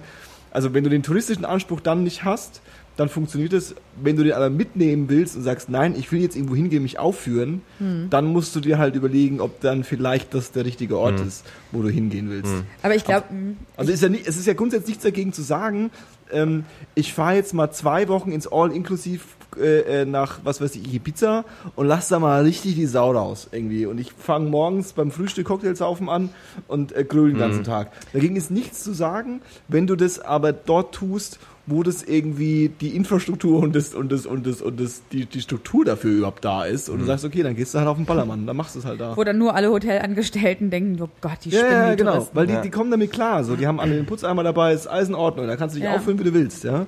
Aber ich glaube, das ist, äh, das ist vielleicht auch so ein bisschen die, der Ursprung für, also jetzt auch nochmal quote unquote falsches Verhalten letzten Endes, ne? dass da einfach auch gar nicht so die, äh, das Bewusstsein dafür da ist, dass es eventuell irgendwie schädlich oder falsch sein könnte oder dass man sich auch eventuell irgendwie anders bewegen könnte. Ja, ne? das ist einfach egal. Weil man Ja, sich ja, einfach ja, denkt, so, ich ja, ja. komme jetzt hierher, habe einen Haufen Geld bezahlt, das kann ja wohl nicht sein. Ich bin einmal im Jahr, gehe ich in Urlaub, Ja, ja, genau will ich das, aber mal genau. richtig die Sau rauslassen. Ja, genau. Ja. Ja, und was daraus wird, das sieht man auf Malle, ne? Wo jetzt äh, letzten Endes der, der Bürgermeister von äh, Palma, Palma ist das, ne? Auf Mallorca, äh, wo sie halt relativ harte Restriktionen jetzt äh, durchziehen wollen, ne? So keine, keine Getränke mehr außer Wasser. Ähm, In ganz Malon, äh, auch in ganz Palma, nein. ja, in ganz Palma, glaube ich. quasi. Ja, ja, genau. Ne? Okay. Weil halt gesagt wird, okay, äh, wenn wir sagen, ihr dürft ja keinen Alkohol mehr trinken, was halt sowieso eigentlich schon äh, Status Quo ist, äh, dann schmuggeln sie halt weiß nicht, hauen sie halt sich den Wodka in die äh, äh, Limonadenflasche sozusagen. Mhm. Ne? Ja, obwohl das ja auch immer so ein bisschen die Frage ist, ob das nicht trotzdem am Ende, dass so ein Verbot nicht am Ende äh, natürlich nicht so, keine Ahnung, nicht so die Direktverbesserung bringt, aber langfristig, wenn es irgendwie einfach ein bisschen komplizierter ist, ähm, ob es es nicht trotzdem einfach ein bisschen abschwächt, weißt du, weil ich, ich war sehr, sehr oft schon in meinem Leben auf Mallorca und ich würde Mallorca auch, ist wirklich eine an sich super, super, super schöne Insel. Mhm. Es gibt auch immer noch Bereiche, die nicht so sind wie Arenal. Ja. Ähm, aber das war so der klassische Spruch so, ne? Mallorca, fahr ins Hinterland. Das ist es. Ja. So. Ja. ja, aber ich, also ich verstehe auch total, dass man da zum Beispiel, es gibt ja auch nämlich diesen Spruch der, äh, der Spanier irgendwie, äh, you took, you äh, also an Deutschland gerichtet, you took äh, Mallorca and Barcelona, now we're taking Berlin. Ja. ne, also, äh, was man irgendwie so ein bisschen verstehen kann und ähm, ja, ich meine, Mallorca, das, der Status quo ist halt einfach, es ist super touristisch und ich mhm. glaube auch da, das ist auch so ein bisschen so ein Point of no return. Du kommst da nicht mehr komplett von weg, aber ich kann total nachvollziehen, dass die sagen, Mann, jetzt haben wir halt diesen Ultra-Party-Tourismus in mhm. Arenal, also da, da lebt da kein einziger Mallorquiner. Das ist ja wirklich, das ist schon ein bisschen die Hölle da und ich habe das auch noch gesehen zu Zeiten, als es noch den Balneario 6 gab und die Leute da wirklich einfach gedacht, die haben wirklich einfach so ihr Benehmen. Mhm. Das, ist, der, das ist der Ballermann 6 quasi. Genau. Balneario ja. ist ja, ja, eigentlich nur ist eigentlich nur die Bezeichnung für ja. ein kleines Strandhaus. Ne, diese kleinen Strandhäuschen, die es eben an dem langen Strandabschnitt ähm, durchnummeriert gibt und der Balneario Nummer 6 ist einfach der, wo sich dieses Saufen etabliert mhm. hat. Und natürlich über die Jahre hat sich das dann ausgeweitet und äh, Balneario Ballermann 6 mhm. ähm, eingedeutscht war dann eben nicht nur, nur die 6, sondern es war eigentlich der gesamte Strand in El mhm. Arenal. Und ähm, ja, dass man das jetzt halt irgendwie sagt, so, das, das, das geht so nicht mehr. Also das ist wirklich, also man hatte echt das Gefühl, die Leute haben ihr, also alles, was sie sonst zu Hause auszeichnet, inklusive irgendwie so der Identität, haben sie abgegeben und haben einfach nur wirklich sich völlig daneben mhm. genommen die ganze Zeit. Also da saßen, ich habe da mal einen Familienvater gesehen, der hatte dann irgendwie aus Strohhalm gebastelt ein lustiges Ge Ge Gebilde auf seinem Kopf mhm. und sein Sohn saß irgendwie so halbwegs traurig und bedeppert irgendwie daneben und wusste nicht, was sein dumm in die Gegend starrender Vater da eigentlich äh, gemacht und warum er dieses komische pinke Ding auf dem Kopf hat. Och, Papa, Mensch, ey. Ja, also. Ja, ja, klar. Papa redet wieder so komisch.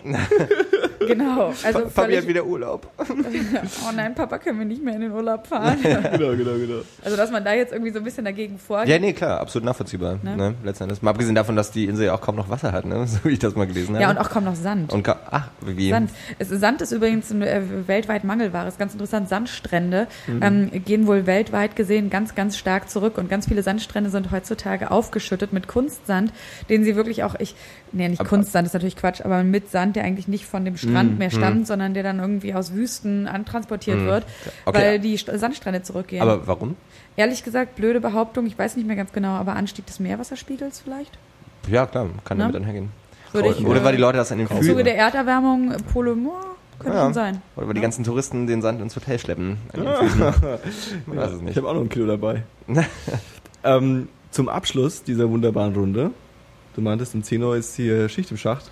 Naja. Du davon? Hast du gesagt? Also erstmal haben wir noch sieben Minuten und ja. wenn wir. okay, in sieben Minuten. Ähm, also bis Viertel nach ist auch, also ne, so lange da, also ich bin da immer so Inhalt vor Zeitdruck. Was ist denn euer. Also bei fünf Minuten berichten. Was ist denn euer nächstes Reiseziel? Also ehrlich gesagt, äh, kann ich glaube ich mit gutem Gewissen sagen, Griechenland wahrscheinlich. Oh, wenn ja. das mal kein sozialer Tourismus ist. Richtig. naja, also erstmal ist äh, generell habe ich, äh, ich habe, wie man jetzt wahrscheinlich derjenige, der zuhört, ähm, hat sich jetzt auch gedacht, was die Alte hat aber auch schon ganz schön viel Fernreisen gemacht.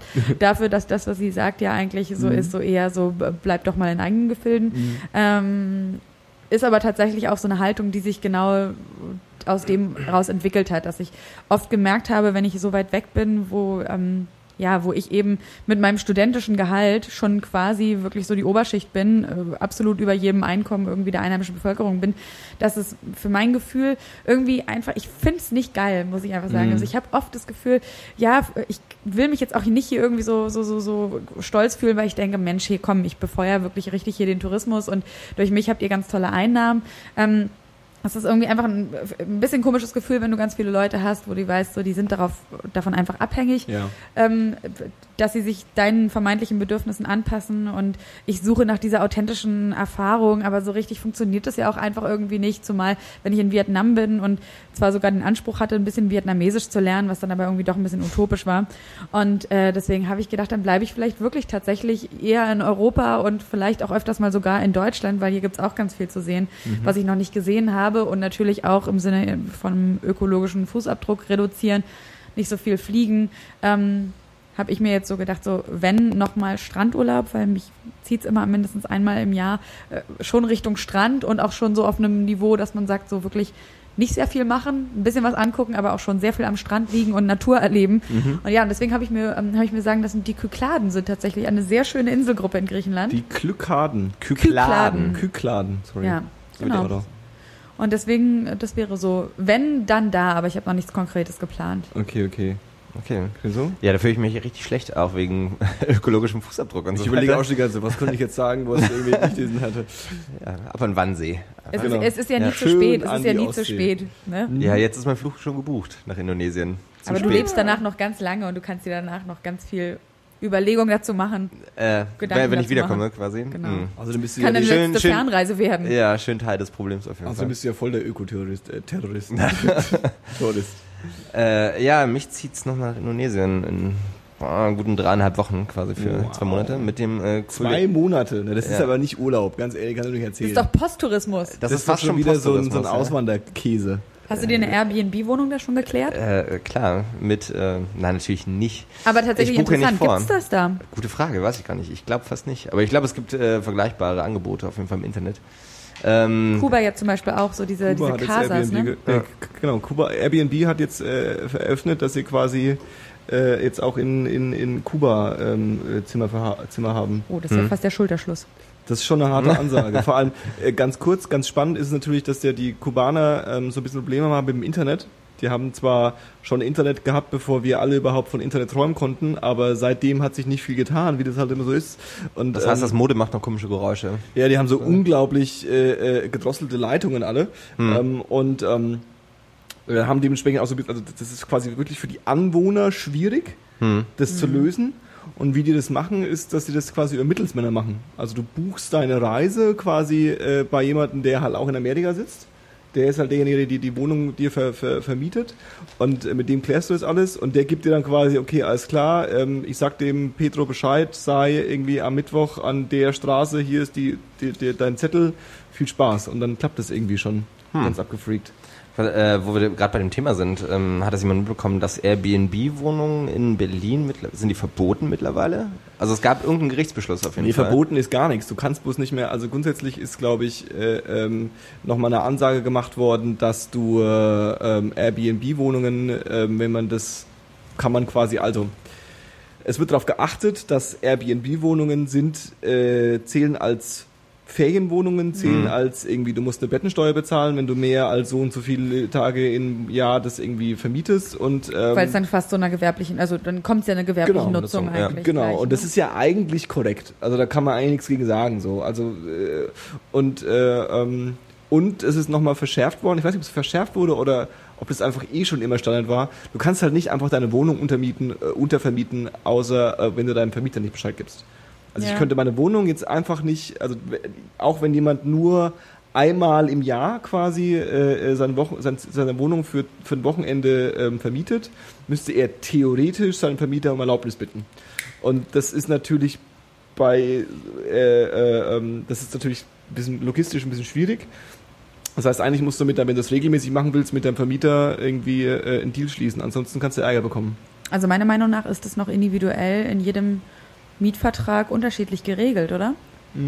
Ich glaube, jetzt würde fast nicht denken, dass das jetzt irgendwie ein stadtweiter Ich glaube, das ist kein, ich glaube nicht, dass Keine das gesetzliche nee, Veränderung glaube, oder ist, Regelung ist, Nee, ich glaube, das ist einfach, genau, in so einem Standardmietvertrag steht drin, dass wenn du einen Untermieter haben willst, musst du, muss der Vermieter zustimmen normalerweise. Ich, genau, also in den, ich glaube, das steht in den allermeisten Mietverträgen drin, aber nicht in allen. Ja, und natürlich ja, ja. ist es dann auch so, hast du, gibt's Vermieter, die verfolgen das natürlich extrem und manche andere nicht. Ja. Aber grundsätzlich ist, ist es ja eigentlich auch, also ich finde das auch völlig richtig, weil wenn man, ähm, als ich in Italien war vor zwei Jahren, da habe ich wirklich gesehen, in Florenz oder in Siena, da da sind Airbnb wirklich völlig austauschbar mit Hostels buchbar. Und es ist Ja. wirklich, Ja. die sind rein kommerziell betrieben und ähm, am eigenen Leib, wenn man das in seiner eigenen Stadt äh, dann mitbekommt, ist es natürlich genau das, was man nicht möchte. Ne? Und es ist ja die Idee dahinter oder wie es angefangen hat, ist ja, du fährst in, in der Welt, in Genau. der wir leben ähm, oder in dieser westlichen Welt, in der die privilegierte Schicht relativ viel reist, viel, viel mehr als es früher der Fall war, ist es doch irgendwie praktisch, wenn man seine Wohnung für die paar Tage untervermieten kann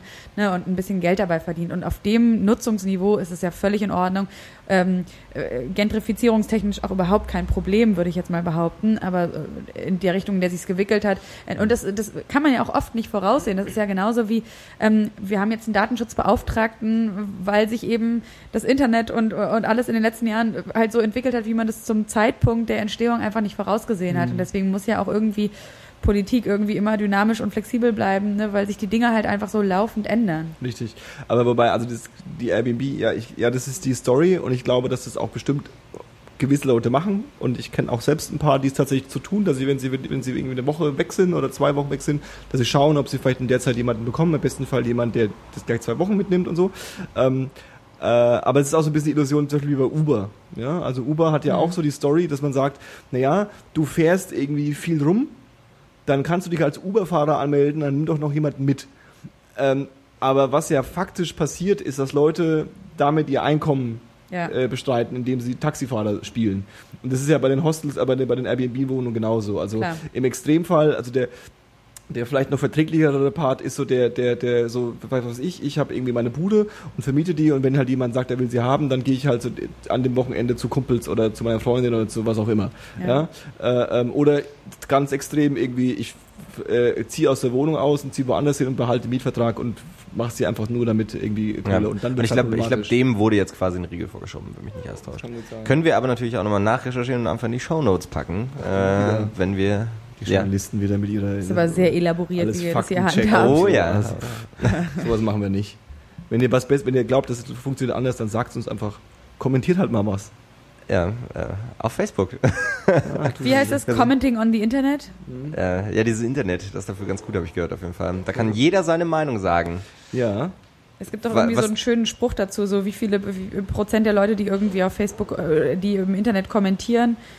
Und warte mal, das gucke ich mal nach mit meinem Smartphone. Du meinst die 1%-Regel? Nee.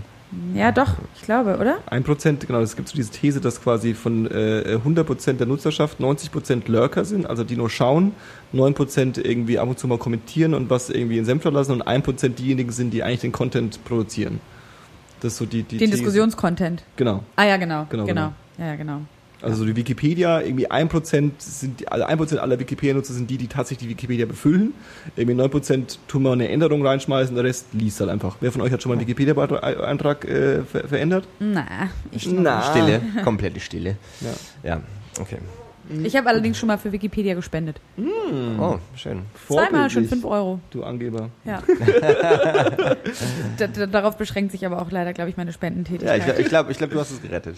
Vielleicht sogar. Ja. Vielleicht waren es die 10 Euro. Kann schon sein. Äh, So heißt es doch nicht Kein so. Tropfen Das auf den heißen Stein. Das war positiv gemeint. Ja, das ist Durchaus. Ich finde das gut, dass, dass es jemand gemacht hat, weil ich habe es nicht gemacht und du hast es wahrscheinlich auch nicht gemacht, oder? Nein. Siehst Aber ich du? habe schon, mal- ich hab schon mal einen Beitrag verändert.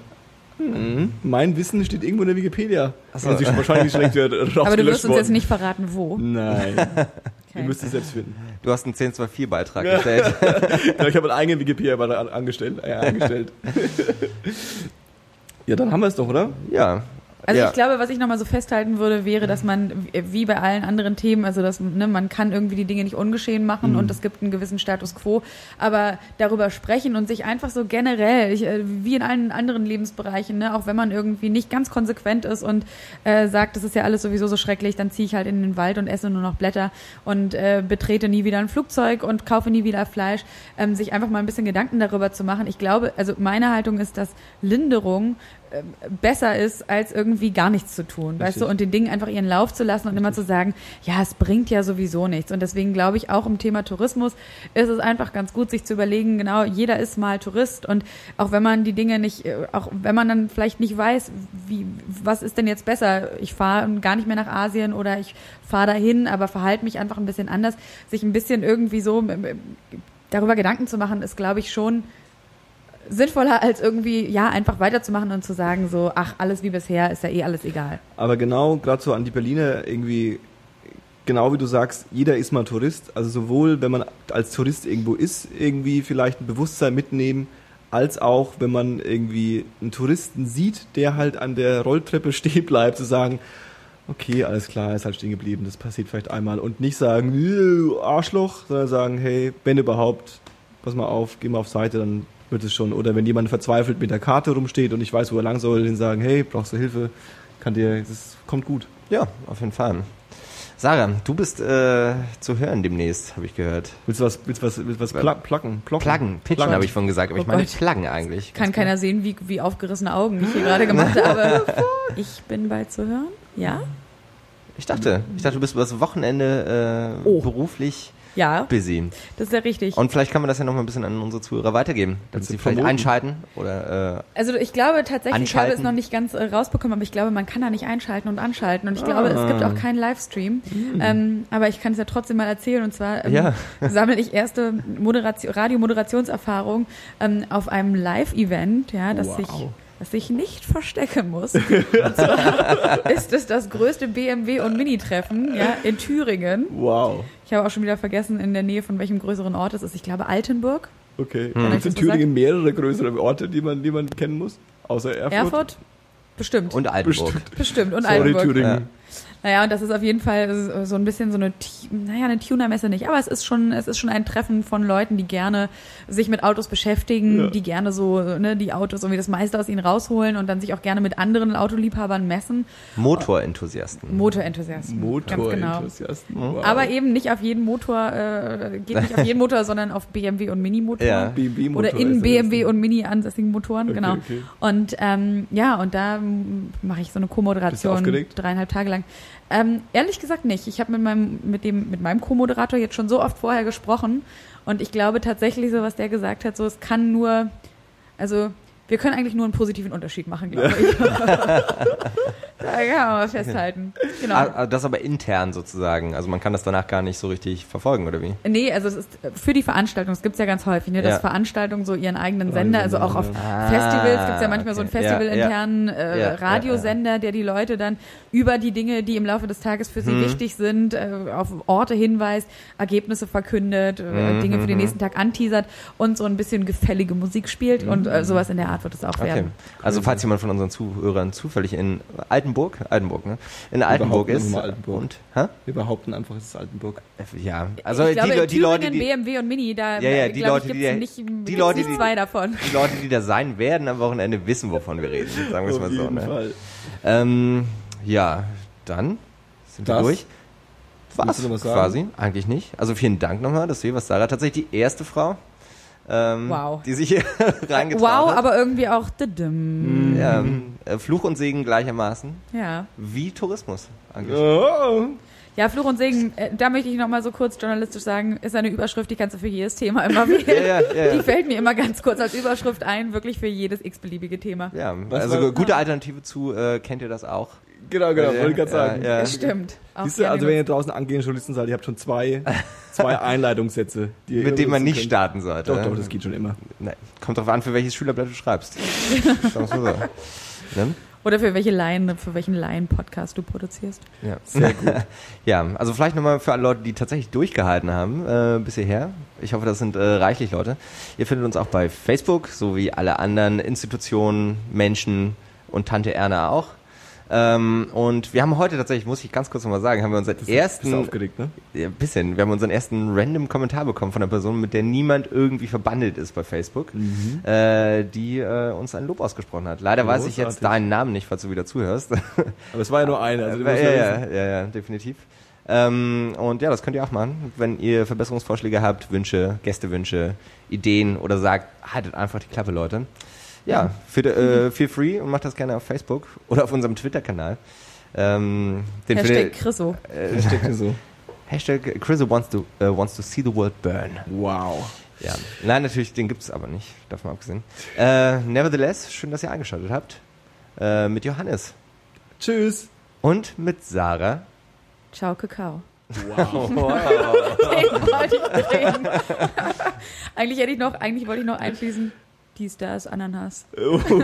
Hashtag dies, das, Ananas. Mein neuer Lieblingshashtag, falls es ihn noch nicht gibt. Ja. Und mit mir, Christoph, ähm, ja, dann hören wir uns beim nächsten Mal, Leute, ne? Adieu. Ciao. Tschüss.